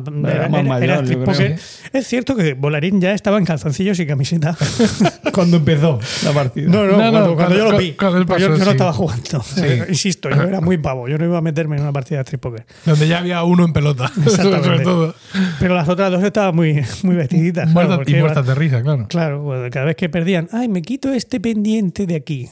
Mientras que Volarín tenía que quitarse la camiseta. claro. En fin, pero vamos, poco más que tengo yo que contar de aquella. De aquel viaje. Luego vino también el viaje a Alemania, que tampoco tengo yo aquí nada que. Ya os digo, que como no, como no coincidía con vosotros, vosotros estabais en otro, en otra división, no hablabais con los ¿Eh? con los Uy, niñatos de, uy, de- de uy, uy, 16. Eso ha quedado muy eso mal. quedó muy mal, ¿eh? Pues, la verdad, cada uno iba. Es que decir, no estábamos en el mismo grupo. No. Era, era pero una cuestión de edad, sencillamente. No, no. En el viaje a Alemania yo tendría 16 añitos y vosotros, pues. Pues yo qué sé, tendréis ya los 20 y pico. Yo, no, yo. Bueno, tú te tendrás yo- tres más que yo, ¿no? Yo tenía tres más Yo que tenía tú. 20. ¿Cuánto? Es que, Yo tenía 92. en el 93. 93, yo tenía 23. 23, pues ya ves. ¿Qué vas a hacer tú con zagal de 16? Pues nada. Bueno, eh, y luego eso, como comentaba, que, que yo los viajes con así con, con los viajes con Ars, también con Ars Música, con el coro, con nuestro coro, pues también me los perdí porque fue aquella porque me fui a Madrid, excepto. Yo también me los pedí. o sea ex- sí, porque tú ya no cantabas con nosotros. cantaba ya. Excepto el, el viaje de, de Inglaterra. La verdad es que el de Cambridge y, y Oxford fue un viaje, fue un viaje muy chulo. Pero bueno, ese no me acordé ayer, así que no tengo apuntada ninguna anécdota y no voy a, y no voy a improvisar ahora. Que luego tienes que contar tú las tuyas, Diego José. Eh, Otra vez otro golpe. Así es que ya termino con, con mis viajes de, de juventud y ya paso a, A los de Senectud. A los de Senectud, efectivamente. Y el, el- cuando nos hicimos pareja, de hecho, Irene y yo, que es a lo más que hemos llegado, nosotros no no nos hemos Pero casado. hiciste despedida de soltero. Bueno, hicimos un viaje a. no, no hice. despedida de soltero. Es que aquí él invitó a sus amigos, entre los que yo no estaba, pero no pasa nada. No, estábamos en los mismos grupos. No sé, no sé rencoroso, apenas, no, apenas. Se lo recuerdo cada vez que me, Tío, cómo Apenas saturan, puedo. cómo saturan los niveles. han me he puesto, me he puesto, me he puesto. Lívido, lívido. Pues sí. eh, Tampoco nos lo pasamos muy bien, ¿verdad? no, Salvo, ¿te acuerdas no. aquella vez? Bueno, el caso es que en el, en el viaje de pareja, de hecho, al que tampoco te Sí. invité, Bien. nos fuimos a, a Italia, Irene y yo. Irene Oh. estaba ya embarazada, de, estaba en el segundo trimestre. Tenía una buena panza, pero todavía no se podía mover. Y em, estaba embarazada de, de Miguel. ya, ya. Tenía una buena panza, pero todavía se podía mover. Sí, quiero decir que es, es la época, el mejor momento para viajar, en Sí. un embarazo. Ni en el primer trimestre que estás todavía con las angustias, ni en el tercero que ya estás en un Ahí fue ya- también cuando nosotros viajamos a Londres. Claro. Rocío y yo, que era la primera vez que ambos íbamos al, al Reino Unido y también fue, fue parecido. El segundo En- trimestre. Sí. Más o menos. Nos escapamos del. ¿Os acordáis del volcán aquel? ¿Cómo Ah, era? Ese con el nombre tan largo de- irlandés. de Islandia. Sí, sí. Nosotros fuimos de los últimos que volamos. Antes del ese, joder. Lo- lo- si no, nos hubiéramos tenido que empadronar allí. Ya ves. bueno, pues fuimos a Pisa, a Florencia y a Venecia. Precioso, viaje maravilloso. No voy a, en fin, voy a contar aquí. Eh, Aunque se trata de- aunque se trata de eso, trata pero de esto, bueno. Pero voy a contar lo- la- la- las, las anécdotas, Ah, las venga, anécdotas venga. curiosas. ¿no? En, en Venecia estaba todo preparado con esos tablones, no sé si estaban cuando habéis estado vosotros, que de vez en cuando, cuando se avecina la famosa agua alta, ¿no? que, que sube la marea y la laguna se desborda y aquellos empiezan a, a llenar las calles de, de todo eso, pues en las calles se tenían puestos los tablones estos que ponen para precisamente para eso. Pues a mí eso me provocaba muchísimo estrés. Pensar que, que- que fuera a pasar eso en cualquier momento. Claro, yo iba con mis maletas de, ahí de, de, de estas de, ¿De ruedas? de rolling, ¿no? Sí. Eh, y con mi mujer embarazada y pensando, ¿y, y si sube el agua, qué hacemos? Porque claro, no en todas las calles tenían eso puesto. Estaban puestas en, en algunas, ponían los tablones. En otras no. Y te compraste unas catiuscas. No me compré nada. Yo estaba todo el rato mm, rezándole al demiurgo para que no, para que no pasara. Pero, pero, pero me provocaba, me provocaba estrés. El- y luego, en fin, la águila, aún así, ¿Subió? estrés, ¿Subió el agua? no llegó a subir. Vale. No llegó a subir. Aún así, el estrés, pues pude disfrutar de los tintoretos de la escuela grande de, de San Roco, que, que curiosamente fuimos en enero. ¿eh? Eso estuvo muy bien, por un lado, porque no había japoneses, no había nadie, estaba todo para nosotros, pero por otro hacía bastante frío. Claro. De hecho, incluso dentro del museo, la propia, que bueno, que es- no sé si habéis estado, es una como una iglesia, ¿no? Eh, una iglesia mm, eh, renacentista, ¿no? O- sí, que, pero que son muros de piedra que no tiene, no está, no está musealizado como, como el Prado, como sencillamente hay una nave gigantesca con todos los tintoretos puestos allí y, y, por tanto no está bien climatizada, no está bien. Y hacía un frío allí dentro. Estaba el, el- el guardia de seguridad tenía ahí, estaba ahí metidico en su Un radiador pequeño. Un radiador pequeño, pero 5 grados no habría más. Y la humedad. Y la humedad de Venecia. Y dices tú, yo en estos cuadros no sé cómo resisten aquí. Es que, claro, Venecia pensamos en la góndola y en el fulano con la camiseta de rayas, No, pero yo he visto imágenes de la Plaza de San Marcos nevada. claro. Sí, sí. Es que está Es que está más alto que Madrid. Hombre, claro. ¿De altitud o de latitud? Ya está pegado a Austria. ¿Qué? Que está pegado. pegado. Sí, sí, Está sí. pegado a la zona de. Está en la zona norte de, de Italia, que está más al norte que el País Vasco. Sí, ¿no? Sí. ¿no? Sí. Sí, De, de latitud sí. Aunque está a nivel del mar. Sí, bueno, claro. Pero bueno, sí. En fin, que. Pues nada, sí, que vimos la tumba de Monteverdi. Oh. Vimos, pudimos perdernos por las calles de, por las callejas de Venecia. Incluso no podíamos evitar perdernos por las callejas de Venecia. Lo cual también me provocaba estrés. Porque tenías que estar todo el rato pendiente del mapa para luego poder volver al, al, al- al- hotel. Y, mm, y aún así, es, eh, aunque me gustó mucho, el- la sensación de parque temático que, que- que tenías al estar allí no, no la podía evitar. ¿no? Eh, está todo tan volcado al, al turismo que me resultaba un poco, un poco incómodo. Incluso le preguntamos a, a los del hotel, oye, ¿un restaurante al que vayan los venecianos? "Mm, No. No vamos a no. restaurantes. No, porque no vivimos aquí. Bueno, nosotros no vivimos, vivimos todos en el, en, no me acuerdo cómo se llama la ciudad que está al- Yesolo. en el, en el continente. En el, yes, no sé cómo se llama. Supongo, No, no me suena eso. Claro, que allí no vive nadie. Y estamos los turistas. Yo- y los que tienen que pasar la noche en la recepción de los hoteles. Pero los demás se van a. O sea que no. Es eso como con quién vive en Portaventura. Pues nadie. Pues lo mismo en, en Venecia. Un poco así. Y que. Y justo cuando ya estábamos volviendo, el, el día que, que ya nos tocaba volvernos, pues vamos al, al aeropuerto, que ya salíamos de, o sea, llegamos a Italia en el aeropuerto de Pisa y nos volvíamos desde el aeropuerto de Venecia. Y cuando llegamos al aeropuerto, oye, pues el número de vuelo no sale, no sale nuestro número de vuelo, ¿qué pasa? ¿Qué pasa? ¿Qué pasa? Habíamos ido al aeropuerto un día antes. El vuelo salía al día siguiente.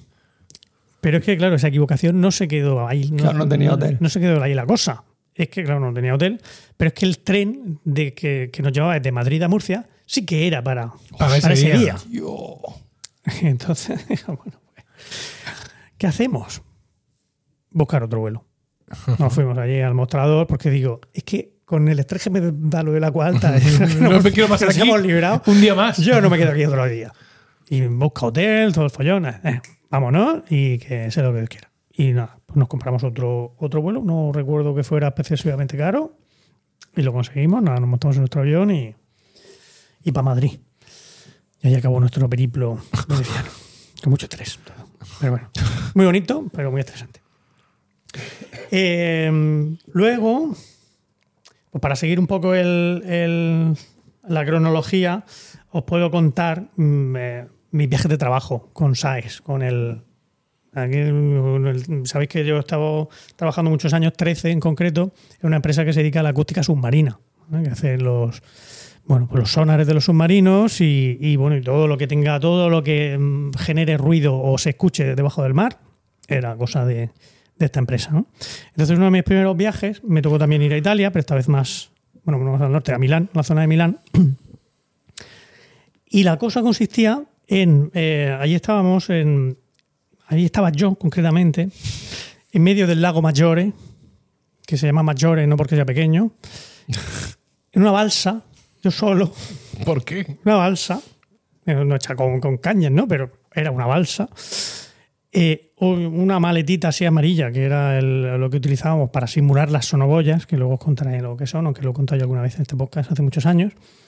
Y un helicóptero iba por arriba dando vueltas, para, recibiendo las señales que yo le mandaba desde la, desde la maletita aquella. Con tu chaleco Pero salvavidas. tú solo, tú solo en la Yo balsa. solo en la balsa. E inmundo. Pero que iba ahí con, el- con un remo tú solo. la verdad es que ¿Cómo llegaste hasta el centro de, de- Eso me lo preguntaba. A ver, tampoco estaría en el centro, me imagino, pero, pero, pero sí que estaba yo rodeado de agua por todas partes, Eso- incluso por uno. Esos por momentos eso. dices, ¿cómo me he puesto a mí mismo en esta situación? Efectivamente. He salido de mi casa, me he montado en un coche, me he metido en un avión, luego he cogido un tren, ¿no? o sea, yo mismo sí, me he conducido a estar aquí. en una balsa en mitad del océano. O sea, no, no era un lago, pero. Sí, bien. pero vamos, un lago en ese momento- Un lago grande. En fin, bueno, y el, el señor que, que- que llevaba, que dirigía todo aquello, eh, bueno, era, era- era un comercial, ¿no? Pero así muy, muy puesto, muy encorbatado, muy tal. Se consiguió caerse dos veces a la piscina que había allí en el, en el, en, en- en el centro donde estábamos, ¿no? En la, en el que estaba al lado del lago. Era un, ¿cómo se llaman estos sitios? De, donde se guardan los barcos en el, Un puerto. embarcadero. no, no era un puerto, era. Bueno, da igual. Sí, donde guardan los barcos de recreo, se guardan ahí, en el invierno que no se sacan, pues estaban Sí. ahí. Aquello, pues tenía Sam- pantalán. No, no, pero bueno. Estoy Pero bueno, aquí intento. embarcadero, pantalón. bueno, os hacéis a la idea. Sí. Dos veces se cayó el tío a la piscina, menos mal que estaba tapada. Pero allí se cayó Oh. a la piscina, al- al- a, la, a la tela que cubría la piscina, y teníamos que sacarlo de allí. Madre mía. Y era, bueno. Bueno, mm, tuve diversas experiencias ahí, aparte de estar subido en la, en la balsa, pues luego vi también cómo aterrizaba el helicóptero. Allí a- a- no, no me dejaron subirme en aquella ocasión, Oh. pero fue, fue curioso. Y os quería hablar de esto de, de las sonoboyas porque viene también a, a- a cuento de la, un poco de la, de la actualidad. Una sonoboya es como su, mm, su fijo indica, una boya, es decir, algo que, que flota en el agua, o por lo menos tiene una parte que flota y otra parte que está sumergida. ¿no? Y hay de varios tipos, hay unas que emiten sonidos bajo el agua y otras que simplemente pues, son de, llamamos las sonoridades activas y otras que simplemente escuchan lo que pasa debajo del agua, ¿no? que se utilizan, pues, pues, pues, mm, las llevas en un helicóptero, como era este caso en Italia, o también puede ser en, aviones de, de reconocimiento que se llaman los, los P3, como ahora contaré también que me pasó en, en Brasil.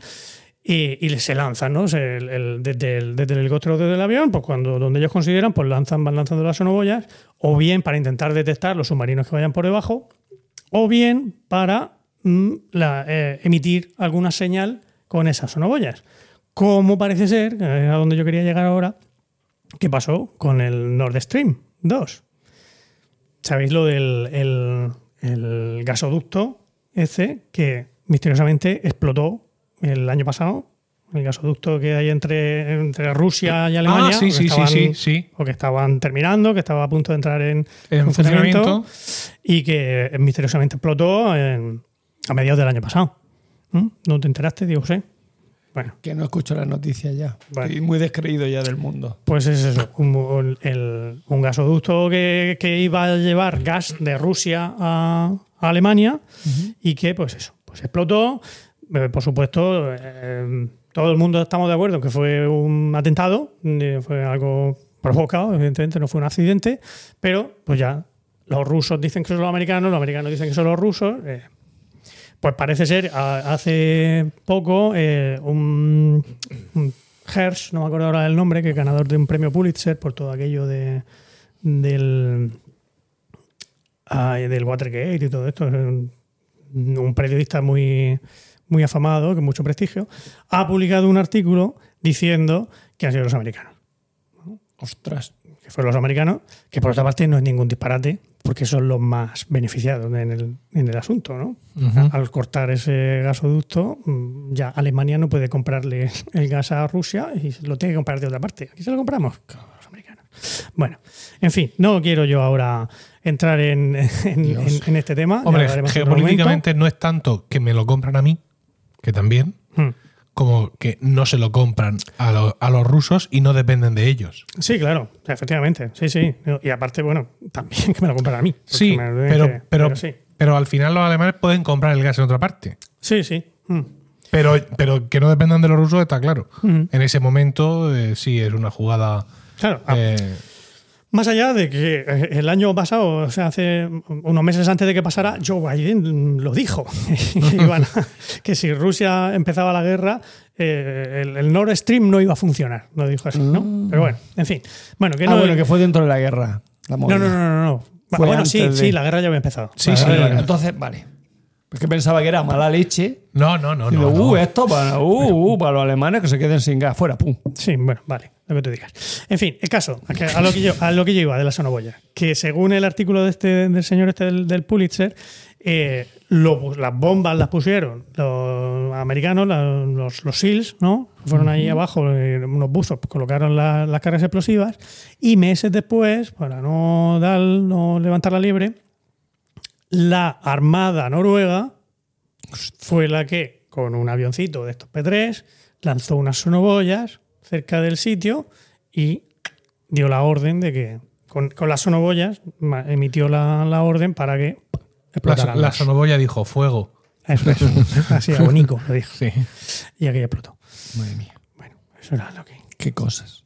Quería meter un poco de actualidad. No, no, no. Muy bien, muy bien, apasionante. muy interesante. El tema de la- Bueno, el caso es que con Sonoboya seguí trabajando, he trabajado mucho también en- y tuve que hacer otro viaje, a- en este caso a Brasil, a Salvador de Bahía. Y, mm, y allí, allí en vez de helicópteros era con, con aviones, ¿no? con unos, los, los Orión, que son unos aviones grandotes, militares, claro, que allí sí tuve la ocasión de subirme al avión, estaba aquello muy chulo. Y nos contaban los de los de allí, los brasileños, que cuando estuvieron aquí en España haciendo la formación de todo el sistema que, que les habíamos vendido, el, aprovecharon, esto como no nos escucha, no se está escuchando nadie, lo cuento, aprovecharon los huecos donde se meten las sonobollas para meter jamones, jabugo, y traerlos de contrabando a, allá a Brasil, Dios. porque la- el tema de la importación del jamón es complicado Claro. y los metían ahí los tiros. Eh, en Brasil, bueno, recuerdo la llegada al aeropuerto y cómo el taxista que nos llevaba desde el aeropuerto al hotel no se paraba en los semáforos en rojo. Ah, Había un semáforo en rojo y él seguía. ¿Y el resto del tráfico? el resto del tráfico, bueno, pues, se comportaba más o menos igual, sí. Ah, al era algo- final. Y eh, comentándolo al día siguiente con los compañeros de allí, con los, los autóctonos, nos comentaron que, que no lo hacía por imprudencia, sino todo lo contrario, por, por seguridad. Porque te, paras en- te, te parabas ahí en un semáforo y podía llegarte alguien con una recortada en la, en la ventanilla y convencerte amistosamente para que le dieras todo lo que llevas encima. Ah. O luego también, cuando estábamos en el, en el, en el hotel en el que estábamos, que estaba un hotel bastante chulo, que estaba a pie de playa, también nos decían que eh, podíamos salir a la playa sin problema, pero solo desde el hotel hacia la izquierda. Hacia la derecha no se podía ir. Es ¿Por esa parte de la playa de la que no hablamos. De la que no hablamos. Y yo, pues, como soy aquí Muy- donde me muy veis, bien mandado. muy, muy bien mandado, yo, Sí, sí, yo no, jamás se me ocurrió poner un pie en la parte derecha de la playa, por lo que pudiera pasar. Como cuando me pusieron a mí un cartel en el coche. Si vuelves a aparcar aquí, verás lo que te pasa. Verás lo que le pasa al coche. ¿Dónde era? ¿Eh? ¿Dónde aparcabas? Pues en un barrio de aquí, de la, de la ciudad nuestra, próximo a- al estadio de la, de la vieja condomina. Ah, Y me dice Isaura, y dice, ¿y qué vas a hacer? Digo, no volver a aparcarlo allí. pero vamos, Evidentemente. Encima que recibo un aviso. pero aquí se referían a un spot en Sí, concreto. Sí. Ah, vale, vale, no era una zona. No, no, no, no, no. Era un sitio concreto. Que era suyo de ese señor, Sí. del amenazador. Sí. Muy bien. Pues nada. Ah, es que, a ver, no, no quiero hacer el místico, pero explicarlo ahora no tiene sentido No, porque no. te interrumpo tu sección y los otros no van a entender nada. No, no, claro, no, no, Así que os lo explico luego. a vos. información, no. Sí, no, pero luego os lo cuento, que sepáis que dónde tenéis que marcar el coche. Porque no Bueno. creo que el régimen de, de multipropiedad haya variado en este tiempo. ¿eh? No creo mucho, no creo que mucho, no. Bueno, eh, ya pasando a la- eh, dejando los viajes de trabajo, pasando a la sección viajes con niños, Ajá, uh. yo también tengo mi- mi- mis cosas que contar. Bueno, pero el, el viaje de, de- de Italia entra en esa categoría. Porque todo Bueno. aquello del agua y tal es porque vas con tu mujer embarazada. Sí, sí, O sea, es sí. un síndrome de protección del nido tremendo aquello. puede ser, puede ser. Y sí, luego lo que pasa es que los niños van fuera de la barriga. Ya, Y- es más fácil de llevar, sobre todo para mí. claro. Bueno, sí, pero ahora ya con los niños fuera de, de- de las barrigas de todo el mundo, eh, pues no- nos fuimos a Francia, a la boda de una prima de Irene. Pues Inés tenía dos añitos y Miguel pues, cinco. Francia, Francia, como una flecha. Exactamente. Allí que no. Estoy aquí, Juan. Ya estaríamos cantando. Y nada, pues eh, el avión lo cogimos a París, ¿vale? Y bueno, antes de la boda, pues dio tiempo a hacer un poco de turismo por, por París. El, el turismo fue subir a la Torre Eiffel Uh, e ir a Euro Disney, por supuesto. Dios. Los niños no podíamos hacer otra cosa. Y un todo- poco. ¿eh? Un poco de turismo. Eurodime. Euro Disney un día y subir a la Torre Eiffel la mañana siguiente, o algo Ah, así, no sé lo que... Sí. Poco más. Bueno, en Eurodine, por supuesto, pagamos la novatada, pues no cogimos ni un solo Pase. pase de estos VIP, ni nada de eso, nos chupamos las colas tremendas porque además era agosto. Y bueno, pero en fin, los críos se lo pasaron bien, eh, no creo que recuerden ya nada, pero nosotros también estuvimos a gusto, excepto por la vuelta. Ya no fuimos en avión, no llevamos coche, fuimos en, digamos, en transporte público, en tren concretamente, nos fuimos allí a a Euro Disney. Y resulta que había una huelga de trenes. Como no, en Francia pues tenían otra huelga. Malditos trabajadores y sus derechos. Hijos de puta. Y el caso es que, pues nada, a la vuelta de, al intentar volvernos a- hacia el centro de París desde allí, pues fue dantesco. La, la estación de tren hasta arriba, la gente empujándose, nosotros allí con eso, Los con una cría de dos años ahí insultando a todo el mundo, eh, "Ay, que me empujas, que tal, igual. En fin, pues un, un momento. Luego tampoco salió tan mal la cosa, o sea, no tardamos tantísimo en, en salir de allí, pero, pero el momento ese de, de los andenes atestados de gente y la gente empujándose para Y subirse al cogiendo, tren, y cogiendo al crío para Mm. que no se te. claro, cogiendo los brazos para que no te, y no se te vaya, no- te lo vayan a aplastar. ¿Qué han sido? Aquello no tuvo. Está dando mía ahora. De verdad. Estrés. sí, sí, Más sí. estrés. Y luego, al, al volver ah, ya para coger el avión, en ese día también íbamos en tren. mm, el- esta vez no fue una huelga, fue un, un- un árbol que se cayó en medio de la vía. y aún así, mm, pese a todo, conseguimos llegar. No sé, ya no me acuerdo si nos pusieron en un autobús o qué lo que, o lo que pasó, pero también hubo bastante estrés para, para conseguir llegar. Y bueno, pues yo creo que ya, yo creo que ya no voy, no voy a contar muchas muchas más cosas, porque el viaje, mi, mi viaje el último verano ya lo conté aquí a principio Sí, de, sí, sí, de sí. temporada, con las anécdotas sobre, sobre Ringo y su instinto de pastor. Chasing the sheep. Lo único, ya para terminar, déjame que os cuente una, un- una cosilla, que es que el, tengo, tengo en el WhatsApp, Sí. tengo conectado al chat GPT. Ah, mira. chat GPT, Sí, sí. ¿no? la, la inteligencia artificial. Y así, por curiosidad, le, le- le pregunté, oye, dame tres anécdotas graciosas que hayan ocurrido en viajes. Le pregunté. Y la verdad es que las cosas que me contó eran un poco absurdas, las tres. Porque me dice, una, cuando fui a salir de... Una, vez me fui de viaje con el móvil y cuando fui a, a cogerlo para llamar, me di cuenta de que me había dejado la batería en casa. ¿Cómo te vas a dejar la batería del móvil? Es una anécdota de, de, de 1994. Cuando, cuando las baterías, cuando se usaban pilas de pues la batería es difícil. Bueno, sí, en los primeros móviles a lo mejor no era tan difícil sacarla. Eh, no, Pero- eran baterías intercambiables y extraíbles, pero cuando coges el móvil. mm, o sea, es que no tiene sentido. No tiene ningún No tiene sentido. sentido. Porque no, no. no, o sea, eh, Es que Bueno, o sea, el, la peso, batería portátil. el peso es completamente distinto. Claro, es completamente absurdo. Es que estoy recordando móviles que he tenido y que efectivamente tienen una batería dentro que podías extraer Sí, para No pequeños recuerdo si la he llegado a tener. Yo, los- mis primeros Nokia, la batería era, digamos, cuando tú la quitabas, el, Sí. el móvil se quedaba como a, a mitad de hacer. Sí, sí, verdad. Se le quedaban las tripas a la vista. Mm. No recuerdo si yo he tenido, ha llegado a tener un móvil que tenía unas baterías que se sacaban aparte. Bueno, no tiene sentido. No tiene ningún sentido. Pero es que la segunda tampoco tiene ningún sentido. Porque dice, en un viaje en tren, fui a hacer un viaje en tren y el conductor se equivocó y nos llevó por otro camino. Y yo, ¿Pero cómo te va a llevar por otro camino? ¿Un conductor de tren? Ah, ¿Qué- eso ¿Y qué tiene eso de divertido? Si fuera un conductor de autobús. Estamos a salvo, ¿eh? Tranquilo. Sí, sí. ChatGPT no nos va a quitar los No, no, trabajos. por ahora, por ahora no. ¿Y la tercera? Y la tercera era no sé qué, de una que se encontró, estaba dando vueltas por el sitio donde había ido y se encontró una cabra que no se movía de Eh, sitio. Es una cabra. siempre- Una cabra siempre da alegría, pero, Sí. pero, o sea que efectivamente, por ahora, este trabajo de, de, de- de hacer podcast mm, con intenciones de entretenimiento Sí, parece que no nos lo estamos a salvo. Te dirán que te ha fallado el prompt. El prompt.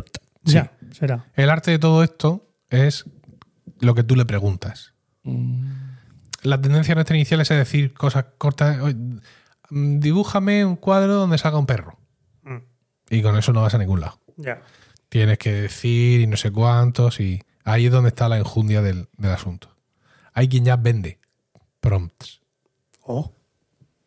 Qué Sí, bueno. Si a ti te gustan, ah, mira, estos cuadros que he conseguido hacer con Dali o algo así que se llama la. Mm. ¿ah?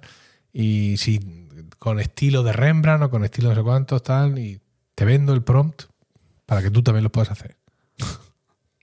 Al final, como comenté en un podcast hace poco, en esta fiebre del oro, One More Time, los vendedores de palas Mira, son los que, los que van a hacer el negocio de palas y picos. Bueno. Ya está, ya está, ya está. No Muy a bien. contar nada más. Muy bien. Tucho. Yo me quedé allí. Me quedé allí. Fíjate, Me quedé en Tucho. empecé fuerte. Sí. Venga, pues vamos con. Vamos con Diego, ¿no? Ahora sí.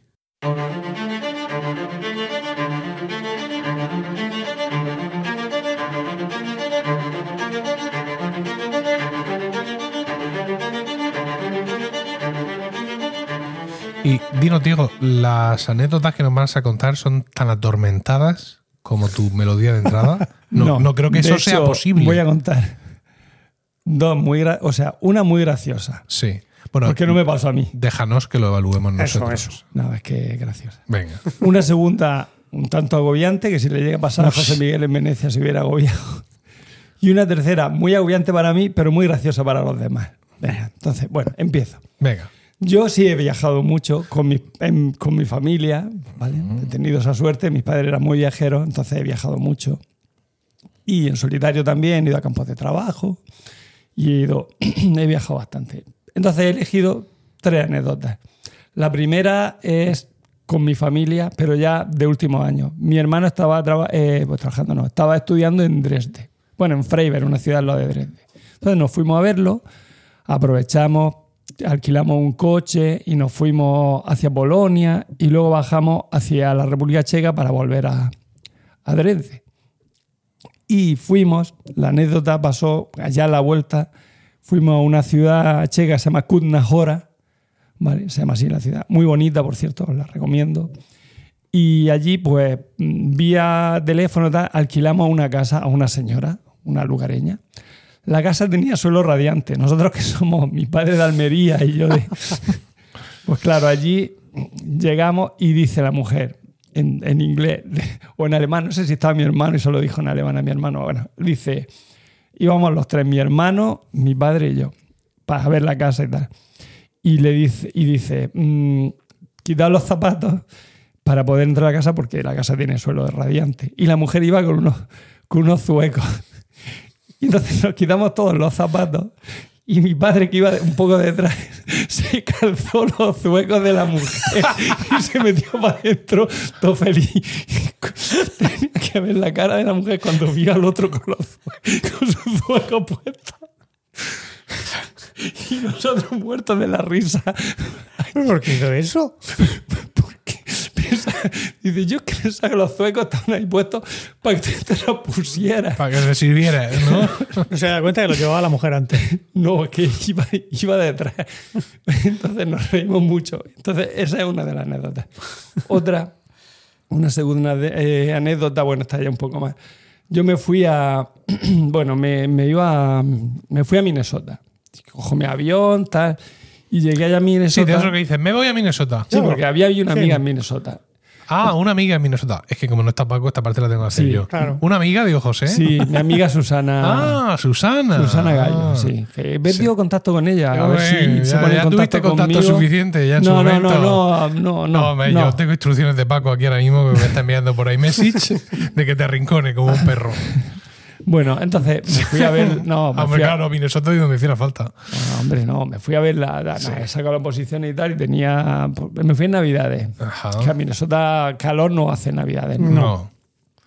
Yo llegué allí y primero me dicen en la, en la aduana y tal, me puede, o sea, aquí me ha puesto en lo de inmigración que no tiene dirección, no sabe usted dónde va. Digo, voy a casa de mi amiga. Ya, pero usted no sabe cuál es la dirección de su amiga y yo, pues no, porque confío en ella y me va a recoger a la salida del, del aeropuerto y pues, vivirá donde ella viva, yo qué sé. Ahora mismo no tengo ni idea de dónde vive. Ya vendrá ella y me, y me llevará a su casa. Confío usted mucho y tal. Yo, pues sí, hombre, es mi amiga, yo confío en ella. Total, que salgo tal, y veo, bueno, llego allí y en teoría cuando uno sale, pues tu amiga te tiene que estar esperando, ¿no? No, No. no estaba mi amiga. Y yo allí, ay, madre mía, a ver qué pasa aquí, por qué no está bien. Yo no tenía el teléfono de mi amiga, no tenía su dirección, no tenía datos. ¿Cuánta razón tenía la inmigración? Sí, sí, sí. Y me y Pero yo digo, va, va, va, va, va. O me sea, asomo. vamos a ver, vamos a ver, vamos a ver. No tenías el teléfono, no. no tenías su dirección. Eh, no, bueno, tal vez la tuviera porque le escribía cartas y tal, pero. ¿Cómo, hab- cómo pero- habías quedado con ella? Nos vemos en el aeropuerto Claro, de porque Minnesota yo- a las 6 de la tarde, hora local Claro, de porque yo le dije, mi vuelo llega a tal hora. ¿Cómo? ta, ta. ¿Cómo se lo dijiste? Pues por carta, por teléfono no hablé con ella, por, ¿Por carta. carta? Claro, yo le dije, el vuelo es, sale tal hora a tal día. Pero se la enviaste la carta tres meses antes. Claro, hombre, ella sabía con tiempo que a qué hora llegaba. O sea, te- que te tú con- mandas una carta en octubre y con toda la tranquilidad del mundo piensas que un 18 de diciembre No, no, vamos a ver. Susana, yo ya había. Gallo. Susana Cook va a estar eh, esperándote en el aeropuerto de Su- Minnesota. bueno, a lo mejor hablé con ella por teléfono, ya no lo sé. Es Pero que te claro, contestó, te eso fue en el carta. 2000. Entonces en el 2000 los móviles no estaban así muy a la orden del día. Ya, pero- Estaban, pero no mucho. Claro, hombre, yo ya. Ahora, yo- ahora entiendo yo iba al tío de aduana. Yo iba con la seguridad, que decir, yo ya había contactado con ella, me había dicho tráeme Speedy Friend, porque aquí no venden. Claro, de paracetamol. El gancho del Speedy Friend era lo que. No, pero quiero decir que- no, no, va a venir a recogerme que yo- porque he traído su mierda. que, que yo ya mantenía, yo ya, quiero decir que yo, yo- yo- ¿Mantenías qué? que, que, que había tenido una, una, una relación epistolar con ella de Ya. tal manera que me aseguraba que ella, ella iba a estar. Vale, vale. Total, que yo ¿Tu madre allí- te hizo algún comentario sobre el contenido de tu maleta? Como- No, no, como no. a José Miguel y a mí. No, no, mi madre nunca me ha dicho échate condones ni Ya. nada por el estilo. Bueno. Confiaría en mí, yo lo que sé. O, o- o no, no lo sé. Pero bueno, siempre. Y si yo creo que que mi con- madre no confía en mí. Sí, sí, sí, confía en ti. Pero yo qué sé, no lo sé. Yo qué sé, que no sé, porque nunca mis padres. Tenemos una relación muy abierta. Quiero decir, mis padres siempre han hablado conmigo y tal. Hombre, algunas veces pues, Tienes una relación abierta a tus padres y tú. Podéis tener otros Me padres. y refiero que, hijos. me ha come- que comentábamos cosas y no ha pasado nada. Sí, que no son unos padres vale. No son unos padres. clásicos. Vamos, yo estoy hinchado de ver a mis padres desnudos y. Bueno, a lo mejor. Y ellos a mí. Pero y- Vale, vale, vale. que no hay. Que, que- que somos muy liberales en mi casa en ese sentido, en el sentido de eso. Bueno. Es que me estoy acordando de cosas, pero no las No, claro, de las dudas de tu padre. No, no, de nosotros. de eso no, de eso no. de esos eso viajes no nos Bueno, llegas al aeropuerto, son las 6 de la total, tarde, tú con la maleta llena de Yo- y Susana que no aparece. Yo esperando, esperando allí y, no- y ya se me acerca, yo me asomo y cayendo una nevada, 30 bajo cero. Y allí. Y A lo mejor me- por eso no venía. un, y un policía. mm, madre mía, pero ¿cuánto, ¿cuándo? Hasta no sé qué. Pero has quedado con tu amiga, sí, sí. Me decía, This is a critical situation. Digo, ya te digo si es crítico, le dije yo. Claro, la situación era crítica. Bueno, al final apareció. Yo cuando la vi blanco como la pared me fui para allá. ¡Susana! Lo único que dije fue ¡Susana! Le di un abrazo, era como si hubiera visto al Mesías allí aparecer. Resulta que la llevaba en coche un amigo suyo, eh, puertorriqueño, Francisco Pizarro se llamaba. Caramba. Y el hombre era muy tranquilo, Ajá.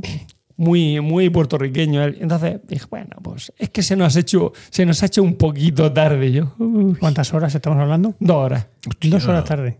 En Minnesota. en Minnesota, en el aeropuerto de Minnesota, en St. Paul, Minnesota.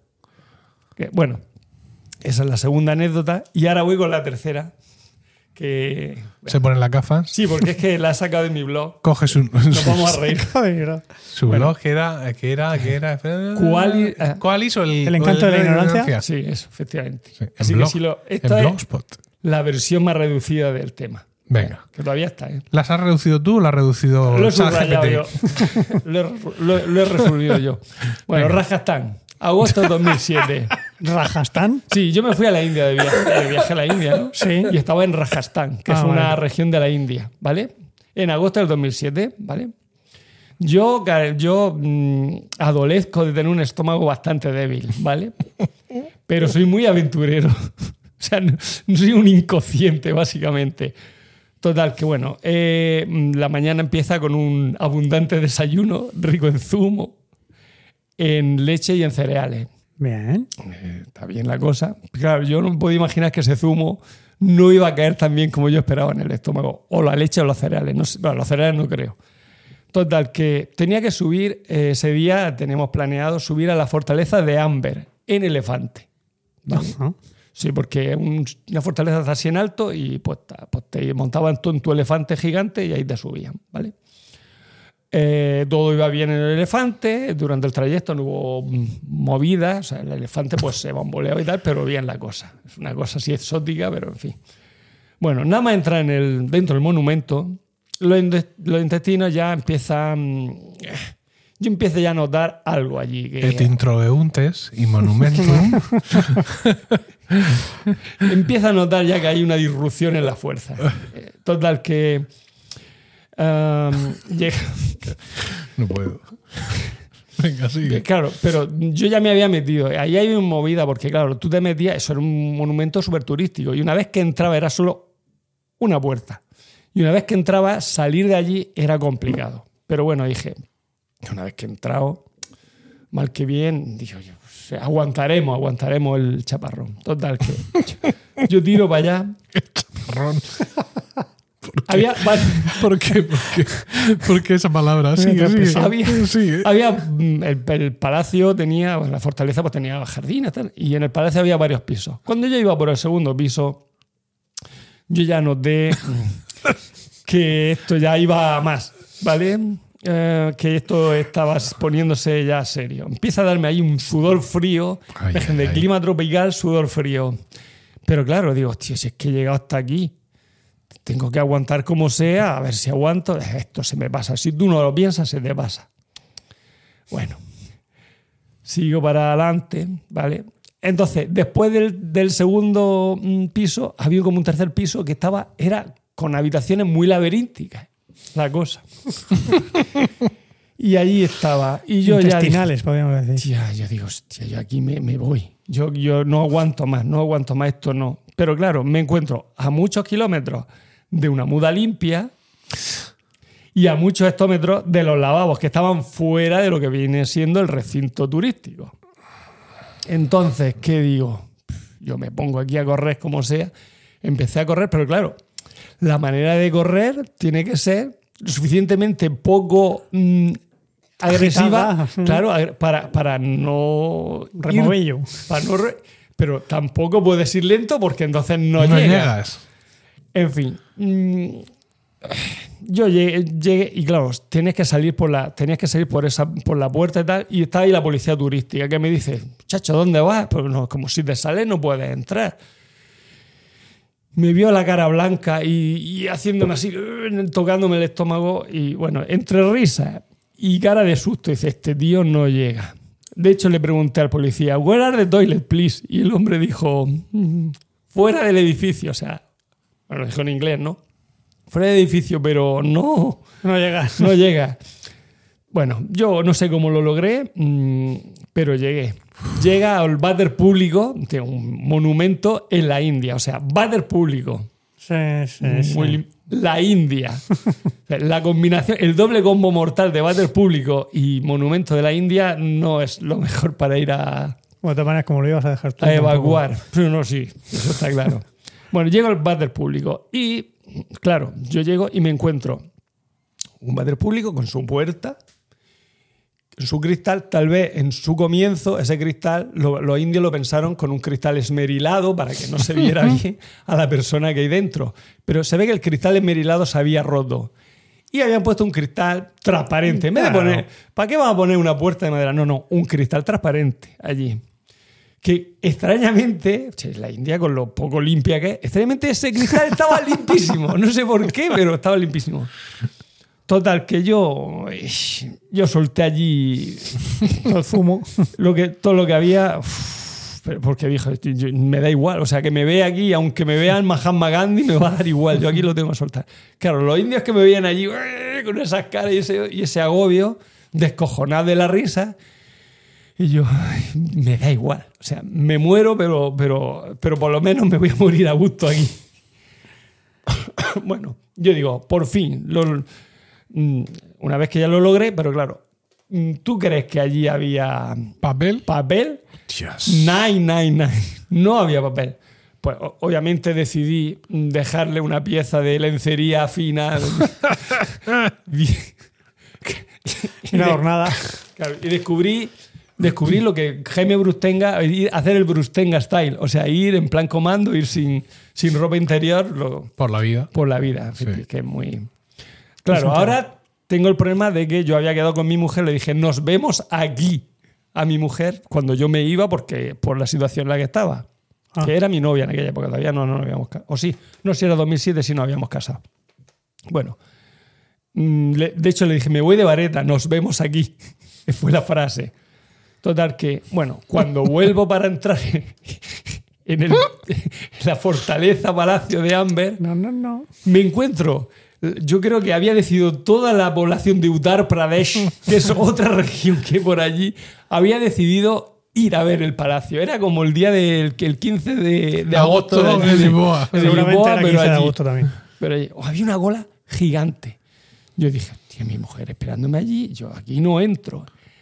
Gracias, gracias, gracias a que el policía al que yo le había preguntado dónde estaba el, el- el- el- el El cuarto de baño, me vio y me dijo, muchacho, no hagas la cola, vente, métete por aquí. Que el portero me echó una mirada como diciendo, tú te estás colando, maldito colonialista español.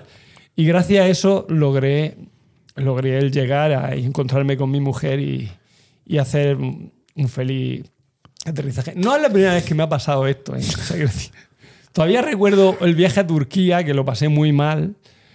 Y cuando yo ya me veía bien, que nos fuimos a un. Ya estaba en. en porque hicimos una vuelta por, todo, bueno, por, por varias ciudades de Turquía y al volver a Estambul yo ya dije, bueno, esto está bien. Nos fuimos a una- a un restaurante así occidental en, en la Plaza Taksim, o sea que es la zona más occidental de, de, de Estambul.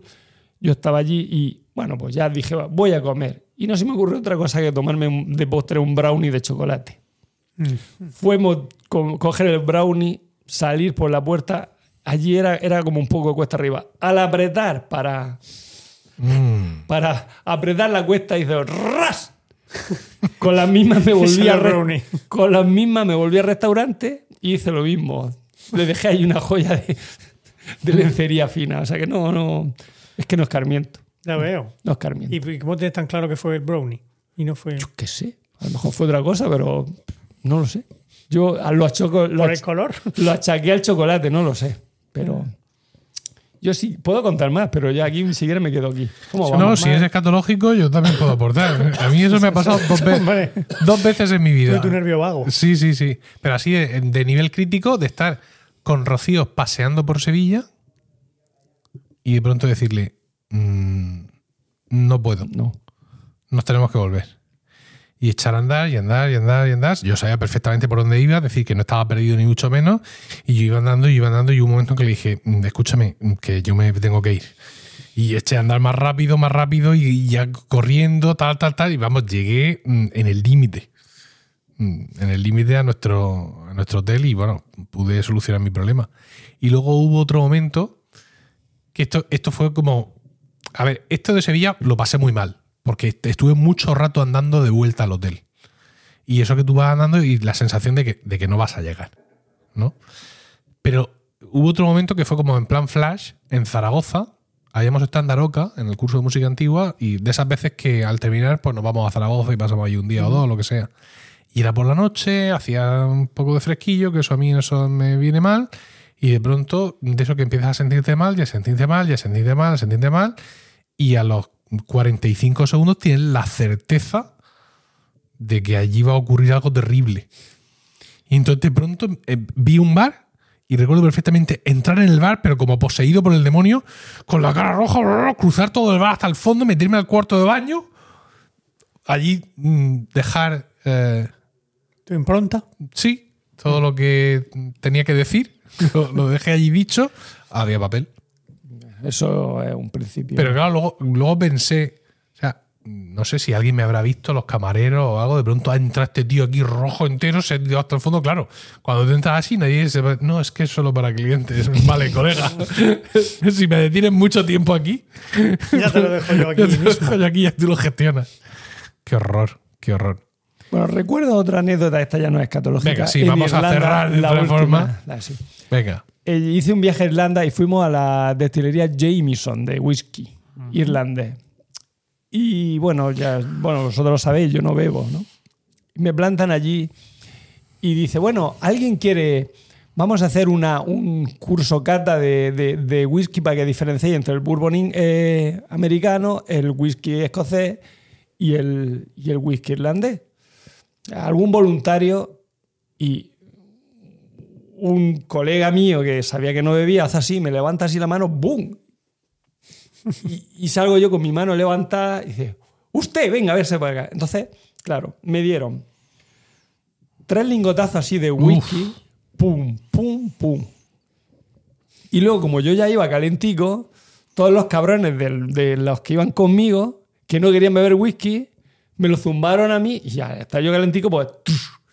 Y yo salí... No, está bueno, está bueno. Está bueno, sí, está bueno este. Si está más bueno que el escocés y, los irlandeses, sí, sí, ahí animándome. Bueno, salí a cuatro patas de, de la, de la Jameson. Entonces no, me, me fu- me fui a una, una pizzería a, a tomar algo. Y se vino con nosotros una señora que conocía, bueno, en el viaje, era un viaje organizado, o sea que yo normalmente no suelo hacer muchos viajes organizados, pero eso, bueno, iba con una amiga, eso así, una amiga realmente, que sí, claro. iba con una y bueno, pues dije, me voy a Irlanda, ¿te vienes conmigo? para-?" Ah. Y yo, pues venga, pues me apunto. Claro. Como, como hemos hecho todos siempre Oh, con tantas siempre. y tantas amigas. No, porque no tenía, quiero decir, pues, eh, yo soy aventurero y me dicen de ir a Irlanda y no he estado en Irlanda, pues me apunto. Claro, con tu amiga. Sí, ella iba con otra amiga más. Eres mi ídolo. No, no, no, no, pero no, no, que no, que, Que no. no. Que no, era compañera de, de- de- de- de- del instituto. Y- Ya. pero no, no había nada. ¿no? Compañera profesora. Profesora, éramos los dos profesores, interinos. Ella se sacó las oposiciones y para celebrarlo se fue a Irlanda y me dijo, me voy a se Irlanda, llevó ¿te una amiga y a un amigo. Claro. Que no, según que le no. ven. El aire. Que no. Hizo muy bien. Escucha, claro y tú que sí. también, venga. Claro. Bueno, continúa. Entonces, entonces, una mujer, o sea, es ya mayor, que la gente la conocía como Chucky Skywalker, porque tenía la cara de Chucky y el pelo de Luke Skywalker. Entonces era Chucky Skywalker. Pues mm, estuvo ahí tratando de intimar, que no, gracias a Dios no lo logró porque claro, apro- aprovecharse de mi borrachera. Ah, Me escapé ya. porque no estaba tan mal, tan mal, tan mal, tampoco llegué a estar. Así que, y bueno, pues esa es mi última anécdota. Me Bien. libré de Chucky Skywalker. Bien, bien, bien. Bueno, muy bueno. bien. Bueno, Nada, ahí ha quedado. queda eso. ¿Qué hacemos, con, ¿qué hacemos Paco. con Paco? Yo creo que él debería, en el próximo podcast, Mm. hacer su sección. Ah, mira. O sea, que cada uno de nosotros hablamos de lo que sea y él Que nos que, cuente, que su, nos viaje cuente a su Grecia. viaje a Sí, venga. el- la historia esa. Buena idea. Pues sí. ¿Estamos todos de acuerdo? Sí. Paco, ¿tú también?